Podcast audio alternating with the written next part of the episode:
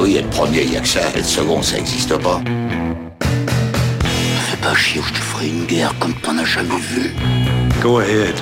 Quand les types de 130 kilos disent certaines choses, ceux de 60 kilos les écoutent. Make my day. Vous savez mon nom, j'ignore le vôtre. Qui êtes-vous?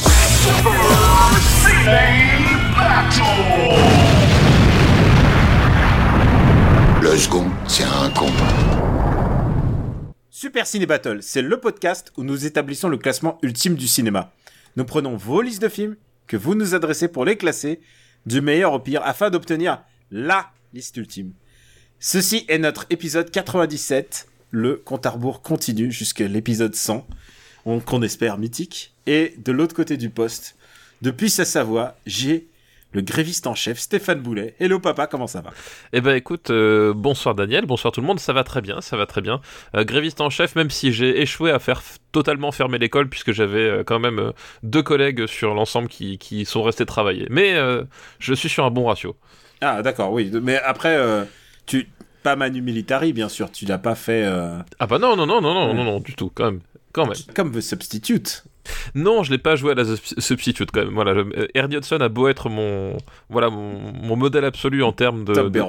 Euh, en, termes de, en termes de direction d'école, euh, non, je ne, je ne suis pas dans des extrêmes comme ça, sans doute parce que je peux avoir des problèmes euh, d'ordre légal Oui, dans ces conditions-là. Parce que c'est illégal de tuer euh, les gens avec qui tu travailles. C'est ça, Et des élèves, vérifié auprès- et des élèves, même si c'est des, Voilà. des terroristes, tu n'as pas le droit. exactement. J'ai vérifié auprès d'un juriste, c'est, ça risque d'être compliqué.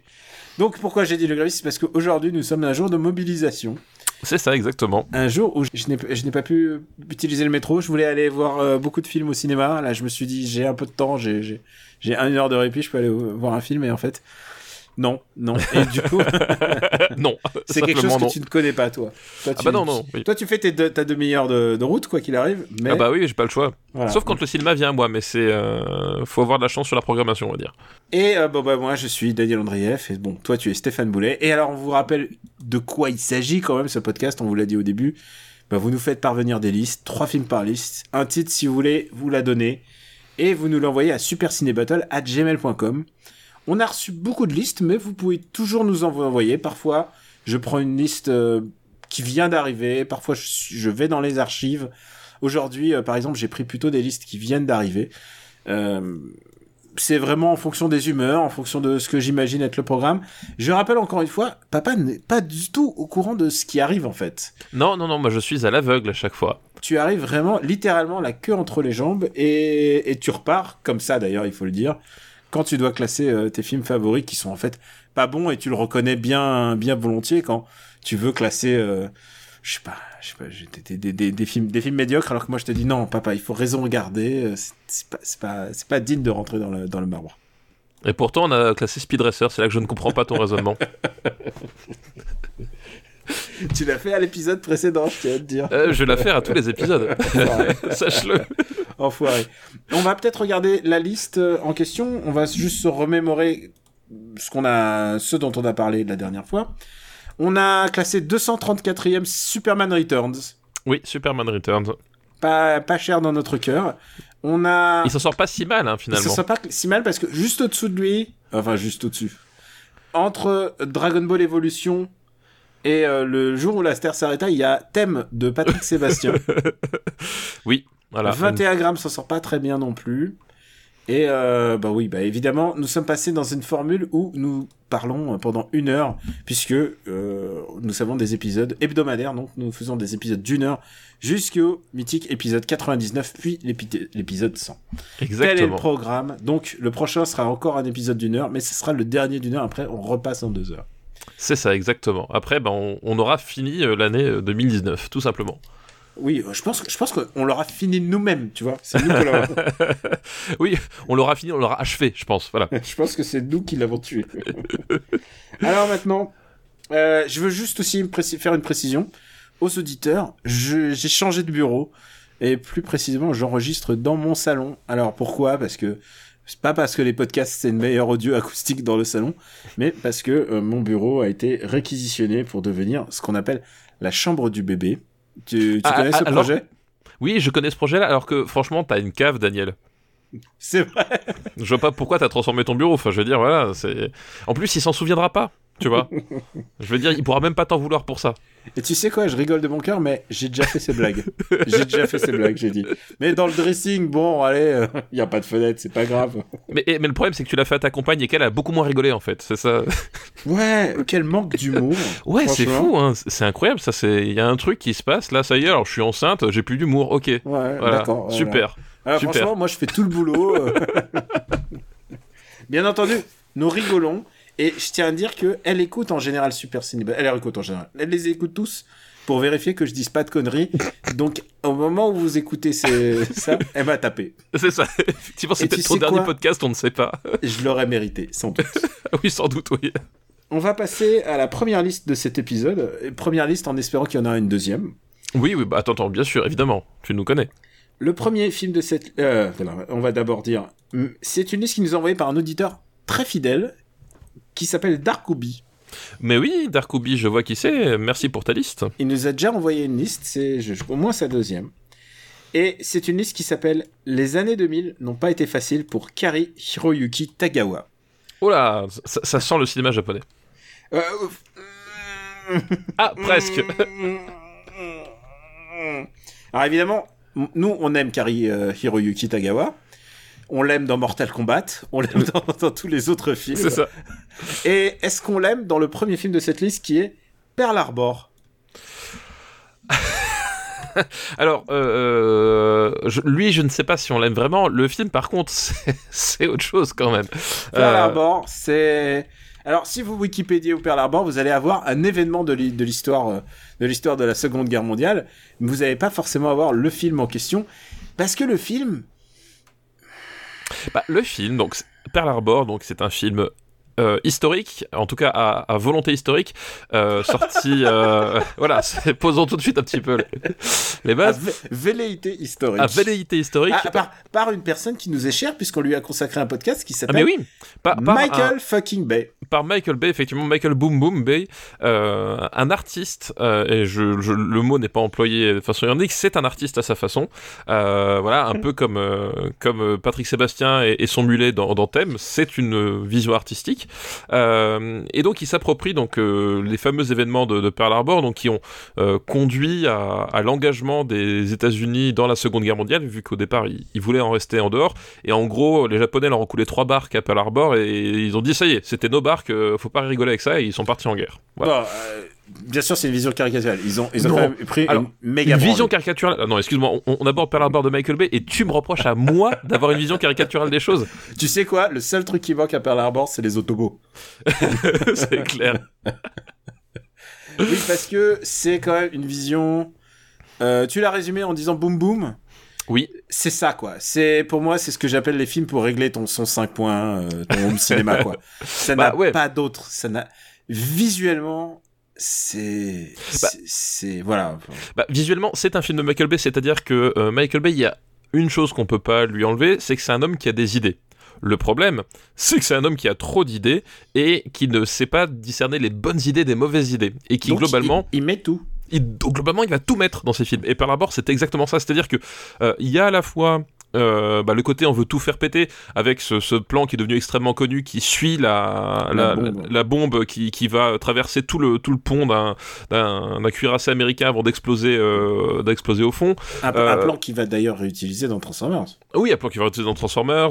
Voilà, il y a des vraies idées visuelles. hein. Il y, a, y a même, il y a même comme toujours, enfin, c'est un peu toujours le problème, chez Michael Bay, c'est que euh, c'est un type qui, euh, à force d'avoir des idées, arrive à te sortir des plans parfois qui sont incroyables. Euh, le, moi, mon gros problème que j'ai avec Michael Bay, c'est qu'il ne sait pas utiliser le montage. C'est-à-dire que euh, quand il arrive à mettre un de ses plans en valeur, c'est presque du hasard parce que le reste du temps, c'est saccagé par son, par son espèce d'hystérie, euh, d'hystérie dyslexi- dyslexique, pardon.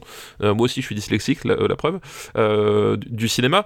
Et voilà, Pearl Harbor, c'est un peu ça, c'est que à la fois, il y, y a parfois des plans qui sont vraiment formidables. Je pense notamment aussi à, à ce plan où en fait, le, euh, tu, tu vois un gamin, tu sais, dans le, sur un terrain de baseball et qui voit passer a les avions qui passent les, par-dessus. les héros japonais. Et en fait, il y a, y a- y a le mouvement de, de caméra de Michael Bay qui est, qui est donc cette espèce de, de travelling circulaire, euh, cette fois-ci, qui, qui, qui, qui part en gros, en gros de la plongée pour finir en contre-plongée, euh, qu'on voit dans tous ces films, sauf que là, c'est utilisé vraiment pour donner un vrai sens, euh, au, plan, puisqu'on on, on voit effectivement euh, seul coup ce sentiment d'être écrasé par les forces japonaises qui débarquent à l'improviste. Donc t'as de temps en temps des, des espèces d'éclairs de génie comme ça dans le film, et t'as tout le reste. Euh, puisqu'il va mélanger donc euh, des trucs ou à un moment donné qui enfin des plans qui, qui, qui, qui sont complètement outranciers. Euh, en même temps il se dit ça y est je fais un film historique donc il faut que je, je donne un peu d'épaisseur. C'est voilà ça, ça va être mon ça va être je vais avoir l'Oscar du meilleur film. Enfin il y a- il y, a cette idée un peu aussi. Donc il va essayer de, de, de, de, de broder ces, ces, des, des, des espèces Comment de il peut croire qu'il peut avoir l'Oscar du meilleur film? Non mais voilà c'est le moment où il se dit bon là là c'est pas que du boom boom c'est c'est un vrai film avec du vrai propos. Et donc tu vas avoir tous ces, ces, ces discours lénifiants sur le patriotisme Euh, tu vas avoir l'espèce d'histoire d'amour aussi euh, enfin de triangle amoureux même pour être tout à fait précis euh, qui Avec va George Hartnett, c'est Ben Affleck? C'est Ben Affleck exactement et Kate Beckinsale qu'on va, rev- revoir, qui va se faire un nom surtout sur la série Underworld. Underworld la série de dont son on a mari un effectivement peu parlé, puisque Underworld, c'est une série qui repose sur Kate Beckinsale en combi-cuir. En combi cuir exactement avec euh, des travelling euh, généralement situés assez bas dans l'anatomie euh, de, de l'actrice Euh, Par son mari? Oui par son mari bah évidemment Par son mari. Euh, Donc, je, je- techniquement, je- il a je le me souviens que t'aimais- pas trop son mari. non je, je voilà mais bon Len Wiseman, c'est pas Voilà. ta cam. Len Wiseman, effectivement, euh, la meilleure partie du cinéma de Len Wiseman, c'est sa femme finalement. Donc euh, ça résume un peu le, le talent du bonhomme. Mais nous nous égarons, puisque nous devons revenons à un autre grand, Michael. revenons à Michael Bay. Et puis donc il y a tout ça avec c'est voilà c'est cette, cette histoire de ce triangle amoureux extrêmement euh, extrêmement pénible, extrêmement appuyé avec euh, de la grosse musique. Enfin voilà c'est c'est Ah vraiment bah, les gros sabots. Grosse musique, c'est. Ils ont pris le, le gros musicien. Bah, le ils gros ont musicien. Hans, Hans fucking Zimmer. Ils ont, ils ont fait Hans Zimmer et puis il lui a dit lâche-toi Hans. Hans, Hans c'est le film où t'as le droit de faire de la musique pompière et patriotique. voilà. C'est c'est ton moment, Hans. Et, euh, et moi, ce qui, me, sidère à chaque fois avec ce film-là, qui, dure euh, quand même euh, pratiquement 3 heures, même pas pratiquement, il, dure 3, heures, je crois, c'est que c'est un film qui s'appelle Pearl Harbor, où finalement, il arrive à faire en sorte que, à la fin du film, t'as le sentiment que ce sont les Américains qui ont gagné. Puisque le film se termine par le raid sur Tokyo, et que la dernière image, c'est euh, donc, euh, ce, ce- je crois que c'est le dernier quart d'heure ou dernières 20 minutes de vengeance américaine avec le, le triomphe des Américains, genre haha, on les a Ah, bien niqués, c'est salauds japonais quoi. Je pense que c'est pire encore que le reste du film, en fait. Et, et, et à mon sens, et c'est ça le truc, c'est que euh, le film en soi était déjà bon, voilà, pas forcément euh, exceptionnel, mais terminé là-dessus, euh, c'est-à-dire que tu fais un film sur Pearl Harbor qui est quand même censé être un, un- un traumatisme national euh, euh, vraiment pas anodin, quoi. C'est, et, et la seule chose que t'en ressors, c'est finalement, mais au bout du compte, c'est nous qui gagnons, quoi. Et, On leur explose la gueule. on leur explose la gueule. Et je crois que vraiment, vraiment là, il, il passe vraiment complètement à côté du truc. Et au fond, tu vois que la seule chose qui l'intéressait, c'était faire péter des trucs, quoi. Et qu'il a pas envie de raconter euh, une histoire au-delà de ce, ce- de finalement le seul drame qu'il y a dans dans, dans à part l'affront à, à l'histoire, mais euh, le seul drame qu'il y a, c'est finalement ce- ce- cette sorte de, de triangle amoureux qui est contrarié, qui se résout parce qu'il y en a un, un des trois qui meurt, euh, et que du coup, ben voilà, du coup, ça y est, c'est Et l'autre Euh, récupère la meuf et son l'autre récupère la meuf, et, euh, c'est ça, il récupère son enfant en plus, c'est genre l'ironie Oui, ça. genre, Voilà, ça. ah, euh, super. et, et c'est ça le point d'entrée émotionnel de, de son film sur cet événement-là, et c'est son seul, enfin voilà, c'est vraiment son seul point de vue. Et euh, voilà, et pour moi, c'est un film qui passe vraiment, mais complètement à côté. Et euh, la rigueur, j'aurais préféré qu'il qu'il s'arrête. Euh, finalement à Pearl Harbor et que voilà et qui- mais qui nous rajoute pas les, les, les 20 minutes du raid sur Tokyo là le, le film passe de euh, ok c'est pas terrible à genre non simplement non quoi Et puis, euh, puis il y a un truc, c'est qu'on parle du, triangle- euh, du triangle amoureux, mais il y a tellement d'acteurs qui ont participé à ça, quoi. Donc, euh, il y a Kariki Hiroyuki Tagawa qui joue euh, le commandant en chef euh, de, de l'armée japonaise. Donc, le méchant, celui Le- qui va... le méchant. ils sont tous un peu... Ils sont tous comme ça. hein, Il y a, y a pas, il y a pas un japonais pour les, pour les sauver, parce qu'en plus, ils vont ensuite... euh, ils vont traverser les lignes ennemies. euh, Enfin, c'est... euh, c'est... oui Ouais. c'est voilà Alors, tu sais quoi En ce moment, il y a toute une vague de. Bah, en plus, il y a. euh, Mid- Midway qui vient de sortir, et donc, Oui, que j'ai pas encore vu, mais J'ai pas vu encore non plus. ouais. mais dont on m'a dit qu'il y a la 15 minutes qui sont là pour te rappeler que le film a été une production chinoise en fait. Ah, Et qui sont là pour bien appuyer le fait que les Japonais sont méchants. Et, et, et je veux bien le croire que du point de vue. Ce n'a pas valeur de documentaire, quoi. On va déjà non, dire. non, non, non, Je ça a pense pas l'air. que- Je pense que même que, tu vois, euh, Saving Private Ryan est plus documentaré, plus documenté que ça, quoi. Bah, Saving Private Ryan, euh, au-delà du fait qu'il a, qu'il a contrairement à Pearl Harbor, Pearl Harbor c'est, c'est du très grand spectacle, mais t'as aucune implication. Non, Saving Pri- Private Ryan, t'as vraiment un côté au cœur de l'action, au cœur de la terreur, euh, et euh, qui, qui oublie pas un de construire l'ensemble de ses personnages et qui arrive à t'impliquer émotionnellement dans ce qui se passe. Pearl Harbor, Parce que parce que c'est un film de genre aussi, c'est un western, c'est plein de Oui, choses. voilà. euh, voilà. Là, là, Pearl Harbor, t'es- tu, tu, enfin, tu t'en fous des, des personnages. C'est-à-dire que c'est même pas la faute des acteurs. Enfin, je Il y a dire, quelques personnages historiques. Il y a John Voight qui joue Oui. Roosevelt. voilà, évidemment. Donc la, la fameuse scène où il dit ah je vais je vais me lever. Exactement. Mais voilà, c'est un, enfin, c'est un film, c'est un film incroyablement creux pour un, pour un sujet pareil et qui euh, et qui se contente, enfin voilà, d'étaler juste du euh, de des accessoires à l'écran. Mm. Voilà, c'est un étalement d'accessoires euh, à, à l'écran. Comme dit, il y a quelques plans qui sont impressionnants, mais globalement. Ah, c'est, ça ne marche pas et c'est, au service de la, rien lis- quoi. la liste des acteurs, c'est c'est genre il y a Dana Croyd, il y a Michael Shannon qui est quand même un grand, grand- Michael Shannon, je pense qu'il il y a sa famille qui est retenue en dosage chez Michael Bay, il est, il est condamné à, à faire de temps, en, de temps en temps une piche chez lui, mais comme euh, comme Mark Wahlberg, hein, tu vois, je pense que Mark Wahlberg il a pris il a pris perpète quoi. Euh, Ah bah, je, je- je pense que je- Michael Bay a des dossiers sur Mark Wahlberg Je, et il pense aussi, ouais. Je pense aussi qu'à un moment donné, il y a Mark Wahlberg, je sais pas, il a, il a écrasé son chien dans le un truc comme ça. et Est-ce que pour on l'a vu Robocop 3 euh Robocop. On a vu Transformers 4 ensemble. Oui. Est-ce qu'il a est-ce qu'il a l'air heureux? Non, Non, Non, il a non. pas l'air heureux. non, non. Et je, je crois que le, coiffeur de Mark Wahlberg dans Transformers 4 n'est pas heureux non plus. Mais Ben Affleck en plus, il a il a joué dans un autre euh, dans un autre Michael Bay Ben oui, dans Armageddon. dans Armageddon et déjà dans Armageddon, il y a ce fameux euh, Ah bah, making Armageddon. of où il parle où Oui. il dit mais ça n'a aucun sens en fait. Oui, mais c'est même, même mieux que ça. C'est c'est le making of où il est défoncé en fait. Ouais. C'est le making of où ils ont, ils ont laissé le making of, enfin le, le, le commentaire audio de Ben Affleck défoncé et qui en fait euh, hallucine du, du film qu'il est en train de regarder. Et il dit non mais on est allé le voir, on lui dit mais ça n'a pas de sens. Pourquoi on- pourquoi former des gens à être, à être cosmonautes Enfin genre il y a, y a pas de sens dans ce dans ce film. Mais bon après euh, si tu mais si tu commences à chipoter sur le, le film le cinéma de Michael Bay. Donc euh, voilà, et, euh, et, et en fait, je pense que le, le, le fait que contrairement à un Transformers, là, t'as une, t'as une portée historique et, une volonté de faire un film historique, rend le film, je pense, pire encore. C'est-à-dire que ça, c'est le film qui se croit malin, mais qui, qui en fait se rend pas compte, qui, qui te prend pour un con, quoi. Et parmi les infirmières, figure-toi, parce qu'évidemment on est dans un film de Michael Bay, les infirmières Sont toutes toutes- canon. bah évidemment. Genre évidemment euh, comparé à j'imagine Kate Beckinsale qui est qui devient aussi infirmière à un moment. Donc elles sont toutes can- elles sont toutes canonissimes. Et une et on va dire la, la plus la plus moche. C'est pas c'est pas je, je dis pas pas, qu'elle est moche mais elle est moche. C'est la c'est l'infirmière moche dans l'œil de, de Michael Bay. Oui, c'est voilà. comme quand tu prends euh, ce film où il y a euh, Gad Elmaleh qui doit choisir entre euh, entre Alice Taglioni et la moche, c'est Virginie Ledoyen, tu vois. Oui, oui, ouais, tout à Tu fait. ouais. c'est ça. C'est genre, c'est vraiment ça que le cinéma est en train de nous vendre comme comme comme truc. Bah, c'est Jennifer Gardner, celle qui va devenir son épouse, euh, l'épouse de Ben Affleck justement. Oui, c'est vrai, tout à fait, effectivement.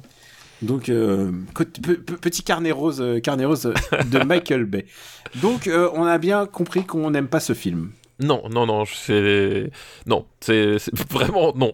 C'est vraiment de la merde. ouais. C'est vraiment de la merde. Et, euh, et et même. euh, même c'est- ça vaut pas 3 heures en plus. Parce que Non, ça, vaut pas trois trois heures. Ça vaut, ça vaut oui, parce que le- le- l'espèce de mélo prend toute la place. Après, il y a, bah, il y, a, il y a la bataille centrale et, et qui, enfin, comme dit, qui, qui mm, ne te touche pas. C'est-à-dire que c'est- de la démo technique. Euh, mais à un moment donné, il y a, y a rien qui se construit derrière. Enfin, vraiment, t'as pas d'implication. Enfin, c'est vraiment un des un film de guerre qui passe mais complètement à côté de ce que peut être la guerre. C'est juste, ouais, enfin, c'est limite un, un jeu vidéo du- des années 2000, justement, quoi. Le moment où les mecs faisaient du, euh, fais- faisaient du, du- du jeu vidéo à grand spectacle, euh, voilà, euh, juste pour se marrer, il y, a, y a de ça, quoi. C'est. Ça, ça a aucune valeur, aucun poids, aucun Et- point de vue. Il y a un truc que j'adore aussi dans ce film, enfin j'adore entre guillemets, vous avez compris j'adore pas ce film, c'est que tous les dialogues, c'était, si tu regardes bien, c'est que des dialogues d'exposition, ils sont en train de raconter ce qu'ils sont en train de faire. Oui, non, mais c'est- pas écrit. C'est pas écrit. C'est pas écrit du tout. ouais. C'est pas écrit du tout. C'est que il, il- il a plein d'acteurs, plein de personnages, parce que, enfin, en tout cas, c'est ce qu'il croit.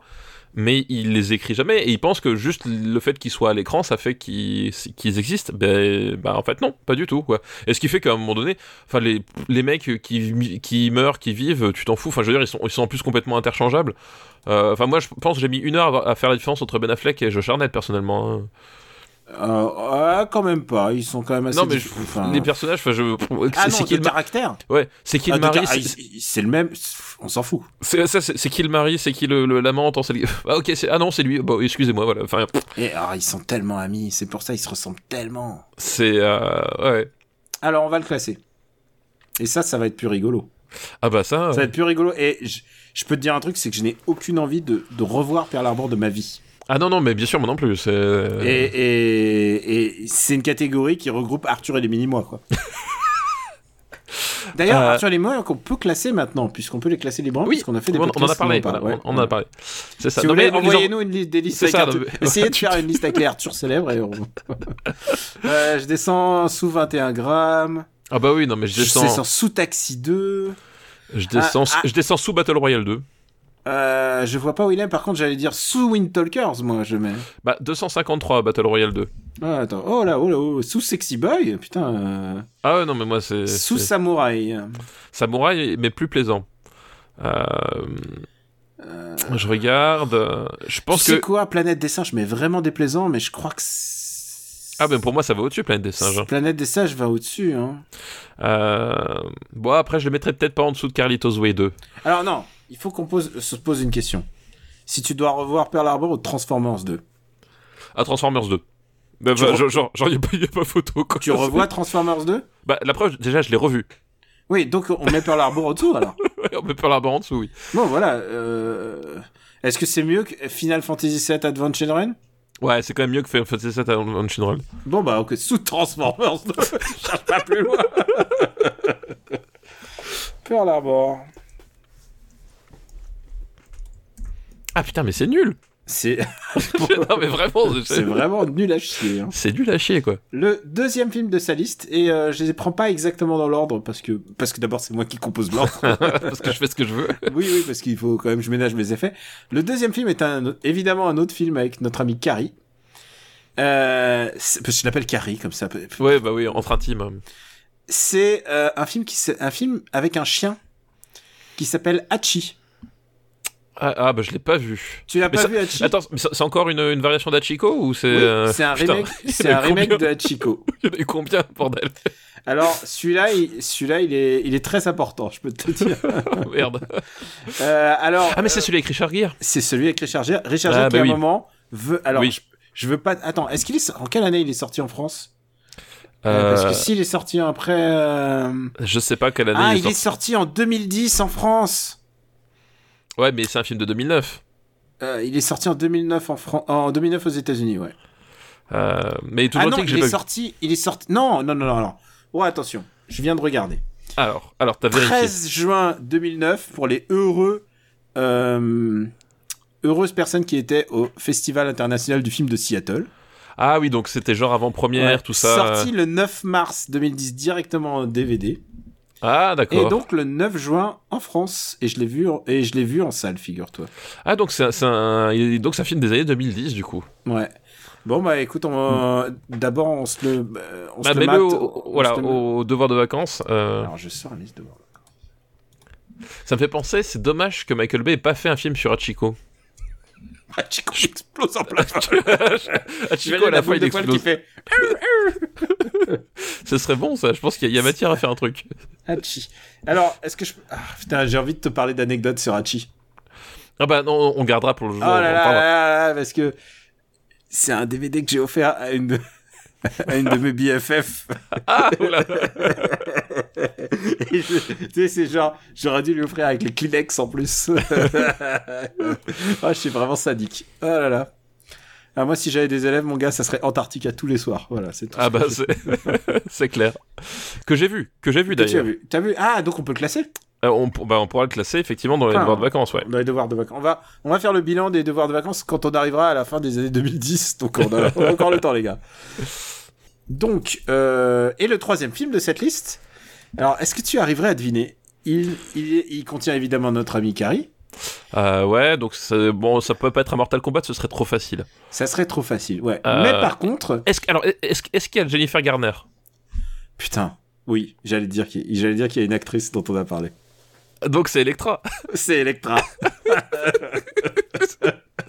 Oh, putain, alors du très haut niveau quand même là. Alors, si on rigole, c'est évidemment parce que c'est pas bien. Alors Electra, donc c'est euh, c'est le spin-off euh, tiré du film Daredevil.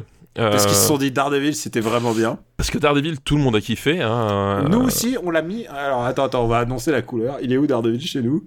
Il est, il est pas haut. Hein. Il est, il est, il est 251e sous Is No Good.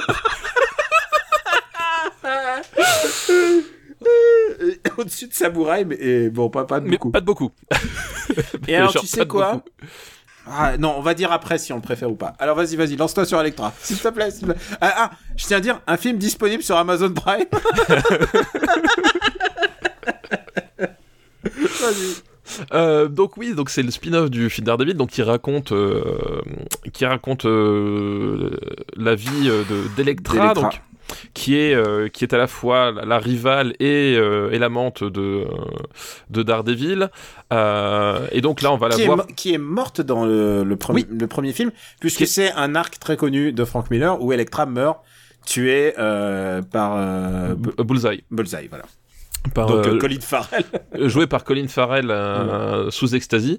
Euh, et après, elle est ramenée d'entre les morts. Parce que pour- c'est des, c'est des ninjas. C'est des ninjas et elle va affronter donc la main, euh, Mmh. l'équivalent du, Foot Clan, mais euh, Ouais. chez Marvel, quoi. C'est euh, c'est exactement ça. C'est une secte de ninjas qui est cachée sous New York. Faut pas chercher plus loin. Et déjà, dis- soit dit en passant, Electra est une ninja euh, grecque. Oui, c'est vrai, tout à fait. Il faut pas, faut pas oublier que le personnage, le, le setup du personnage est, est très particulier. Et euh, quand elle est née par, sous le, la plume de Frank Miller, euh, c'est c'est un vrai personnage d'exploitation. Ça aurait pu être Lady Slowblood, quoi. Oui. Je, je pense que ce film aurait pu être Lady Slowblood avec Oui. les bonnes intentions, avec le bonne exécution. Mais, mais, mais, tu Mais- parles de, de bonne exécution. Le film est quand même confié à un type qui, je crois, euh, a pas fait grand chose de, de sa carrière à part euh, des épisodes de séries télé et. Et euh, je sais plus ce qu'il a fait, mais c'est genre c'est un type. Qui, voilà, on n'a plus beaucoup entendu parler euh, ah par bah, la tu suite. sais ce qu'il a fait? Il a fait Non. le film de X-Files. Ah oui, voilà, ouais. Euh, Fight Voilà. the Future, ouais. Ouais. Euh, qui est peut-être pas le meilleur épisode des X-Files, hein, Il on a va fait dire. un hein. autre film qui s'appelle Reign of Fire, dont vous avez peut-être entendu Ah, le parler. règne du feu. Ah, d'accord. Ah, bah, tu vois, c'est bah, sans doute son meilleur film. c'est faut pas chercher. Ouais. Euh, on en parlera peut-être un jour, mais c'est. euh, mais c'est son, son meilleur film. Mais là, là Electra, c'est. Euh, c'est c'est comme l'histoire donc d'une nana qui est ressuscitée par un clan de ninjas pour affronter d'autres ninjas et qui apprend les arts martiaux et qui après une heure de- d'entraînement ne sait toujours pas faire des arts martiaux mais on l'envoie quand même et elle arrive à se défaire du clan de ninja quoi. Alors, non seulement euh, elle ne sait pas se battre, mais en plus, elle a une, elle, elle a une élève en plus dans celui-là. Euh, Elle a genre une Ah petite- oui ouais, elle a une petite meuf là qui. Oui, exact. Voilà. Ouais, je m'en rappelle plus, oui. Mais c'est c'est vrai a. Enfin, c'est complètement anecdotique et au bout, genre, au bout de deux heures avec euh, Electra, elle commence à faire des méga, pas des saltos, mais genre, euh, euh, elle, Bah, elle, elle, elle mouline, elle mouline son. Faut faut dire que euh, c'était euh, c'était vraiment la période Buffy contre les vampires Mm. euh, Ah bah, c'était ça. Euh, où globalement faire des arts martiaux ça, ça ça consistait à sauter sur un trampoline, faire un cut pour une pirouette en l'air, on refait un autre cut sur euh, les pieds touchent par terre, euh, voilà et c'est comme ça tout le temps parce que euh, parce qu'ils savent pas faire autrement et et le film est une est une purge incroyable. Y C'est a- d'une nullité. Tu sais quoi, on dirait On dirait un film, on dirait une publicité pour les, les- pour les pavillons de campagne en fait. T'as l'impression que c'est que des, des espèces de chalets super luxueux. T'as l'impression que l'histoire se passe Oui, que là-dedans. En plus, c'est ça, c'est vrai qu'il y a, y a ce côté-là, c'est que t'as l'impression que le film, Où il il, a se- été, où il se déroule. je sais pas, mais t'as l'impression qu'il qu'effectivement il se déroule uniquement dans euh, deux studios côte à côte Mhm. euh, où ils essaient de, de- de se refiler les mêmes décors, tu sais, genre on les a retournés, on les a peints. Euh, jamais tu crois que le que l'histoire, le lieu existe quoi. Euh, Ah ouais non mais je me rappelle c'est vrai, que ça ça m'avait frappé c'est le côté euh, euh, on n'a pas de décor on fait comme on peut quoi Et, et non, mais vraiment, c'est genre, pour moi, c'est le setting, ça aurait pu être, ça aurait pu être la maison de vacances de Harrow, tu vois, genre un épisode, et c'est un film qui s'étend sur, c'est trop long pour ce que c'est, quoi. ouais mais en fait c'est C'est- bah, c'est- ça dure, c'est nul, c'est. Pour le coup on l'avait dit mais c'est finalement plus proche d'un des pires épisodes de Mortal Kombat que, que d'autres choses quoi Et, a- aussi, et aussi, on en a même pas parlé, c'est que Jennifer Ga- Garner, à l'époque, était encore dans sa série qui s'appelle Alias. Elle était encore d'Alias, ouais. C'était pour ça aussi que je crois qu'elle avait été, elle avait dû être prise euh, à un moment donné Pour dans, Elektra. pour Electra dans Daredevil parce que Ouais. euh, dans Alias c'était pareil, elle, elle faisait des pirouettes sur des trampolines, on se disait putain c'est c'est l'actrice martiale, euh, ça va attirer les, les gens quoi. Parce que honnêtement, elle a zéro le charisme de Electra. Electra, elle est beaucoup. Jennifer Garner, t'as l'impression que c'est une actrice de rom-com en fait. Tu Non, vois, mais- enfin, ou, ou ou de drama. Enfin, elle peut être, elle peut être vraiment. Enfin, je veux dire, tu vois, entre les mains de Clint Eastwood, euh, elle serait boxeuse. Tu vois ce que je veux dire oui, sauf que c'est pas la bonne, mais oui oui. Oui, non, mais, tu vois, tu vois, elle, est- c'est du même calibre d'actrice. Genre, si elle est bien dirigée. Mais ce qu'elle a fait jusqu'à là, maintenant, euh, enfin, c'est de la sitcom. Là, elle joue, elle joue. Enfin, là, clairement, elle, elle, elle est pas dirigée, elle sait pas comment jouer. Euh, le- le- la caméra, enfin, il y a aucun punch, il y a aucune séquence qui euh, qui, qui fonctionne. Enfin, je veux dire, c'est vraiment du, du, du, du, du cinéma de, de, de, de, de- même pas de seconde zone, de troisième zone, quoi. C'est c'est vraiment, il y a tout, tout y est risible. On est vraiment, on est vraiment limite nanar avec euh, avec les, euh, Les décors, les techniques. les, les décors, les Ah. techniques, tout ça. Enfin, personne n'est est impliqué. Nul, nul, nul. Et, euh, et c'est vraiment catastrophique, quoi. Et tu sais quoi Et en plus, ce qui est terrifiant, c'est que ça. Bah, Jennifer Gardner, elle a fait ça, tu sais, entre les épisodes d'Alias. Tu sais, quand c'était une star de la télé, un peu comme. euh, D'ailleurs, c'est un vrai parallèle entre euh, genre euh, George Clooney quand il faisait ses. Il était de Oui, mais il allait. Il allait Ses il premiers faisait- rôles ouais, au cinéma, ouais. Ses premiers rôles au cinéma, tu sais, on lui payait les, enfin on lui payait. Le studio l'envoyait en jet ou en hélico, il arrivait, il jouait son truc le week-end, il repartait pour la série le- la semaine. C'était comme ça que ça se passait en fait. C'était vraiment un truc économique. Aujourd'hui, on ferait plus trop ça. hein. On prendrait plus une. D'abord, on essaierait de faire des séries de qualité, tu vois. C'est une. Oui. Ouais, non, mais c'est vrai que c'est- c'est pas pareil. Et puis. euh, Plus personne n'irait chercher l'acteur de Harrow pour. euh, Oui, c'est ça. D'autres trucs comme ça, quoi. e- e- Exactement, ouais. Et, et elle, elle est pas la seule dans ce truc. Bon, on a dit il y a Kari Hiroyuki Tagawa, mais il y a Terence Stamp qui en est dans Oui. sa chute, quoi. C'est ce que j'allais dire, c'est que euh, preuve que c'est pas forcément le film du siècle, c'est que on a Terence Stamp dedans, quoi. Et euh, Terence Stamp, c'est vraiment le mec qui a accepté tous les rôles qu'on lui filait, Stamp, c'est c'est le mec, il était tout en haut. Il était, Et- il était au, au sommet. Et, et un jour, euh, et je sais pas ce qui, quel a été le, le, le déclencheur de, de... Je sais pas, là je l'ai pas, je l'ai pas suffisamment en tête euh, pour euh, pour savoir, voilà, c'est là où ça a basculé. Mais c'est quelque part au tournant des années 90 en fait, où à un moment donné, euh, où à un moment donné, il y a un truc qui s'est écroulé, quoi. Ah, c'est l'effondrement de sa...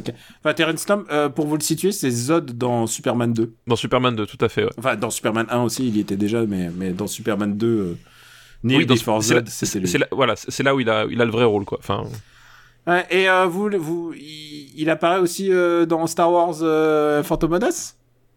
Ah bah comme quoi il y a pas de hasard, tu vois.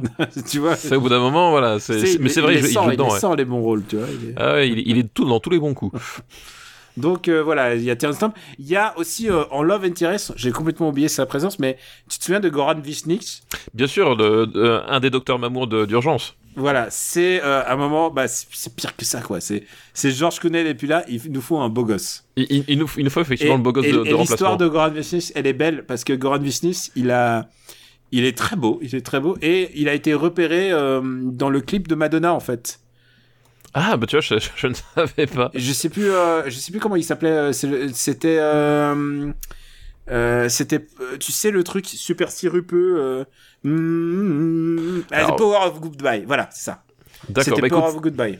bah, je, je vois, je vois plus trop là, le truc, mais bon c'est c'est... genre, c'est genre fin, fin des années 90. Et D'accord. donc ils se disent, euh, voilà, waouh, waouh, waouh, il est beau. hum, Et il nous faut un mec pour remplacer, euh, pour remplacer machin. Et il devient le, le docteur. Kovac, voilà. Le docteur Kovac. Et qui est vraiment moins beau que Georges Clooney, quoi. Bah, disons qu'il il- il souffre de ça, c'est qu'il il- il est remplaçant George Clooney dans Urgence et que euh, ils ont pas forcément pris le, le temps de, de vraiment lui construire un personnage euh, Mm. autre que l'ombre de George Clooney, quoi. C'est ça, c'est vraiment le truc, c'est qu'ils ont, ils se sont dit, il nous faut un beau gosse, et, euh, et voilà. Et ça, parfois, dans une série comme Urgence ou dans, dans Baywatch, ça ne suffit pas parfois. Il Voilà, et des fois ça suffit pas toujours. Euh, autant dire qu'on n'aime pas ce film et qu'il n'y a rien à sauver. Même, même les gens impliqués de ce film le rejettent. Euh, Jennifer Garner, évidemment, elle le rejette. Euh, je- Maintenant vient la question fatidique. Oui. Par rapport à Daredevil. Tu sais quoi, je pense que Daredevil a fait plus de mal. Ouais, mais je pense que Daredevil est quand même mieux que ce, ce- ce- cet Oh. épisode d'Alias euh, tourné peux- au, au rabais, quoi. Je, je- suis pas sûr. Je crois que Daredevil est quand même pire. Eh, Daredevil, me il, Daredevil, il, il se met quand même dans des cercueils pour, euh, pour la nuit. C'est un vampire, quoi. Ouais, mais Daredevil déjà, Le il est drôle alors. Non, le costume Alors- de Daredevil, il est ringard. Non, mais Daredevil, il, il est drôle. Euh, euh, C'est-à-dire que Electra a même plus ça. On est vraiment, euh, on est vraiment troisième partie de soirée sur W9, quoi. Tu vois ce que je veux dire C'est ce que c'est une troisième partie de. Oui, je sais, ouais. C'est c'est à nous là. hein.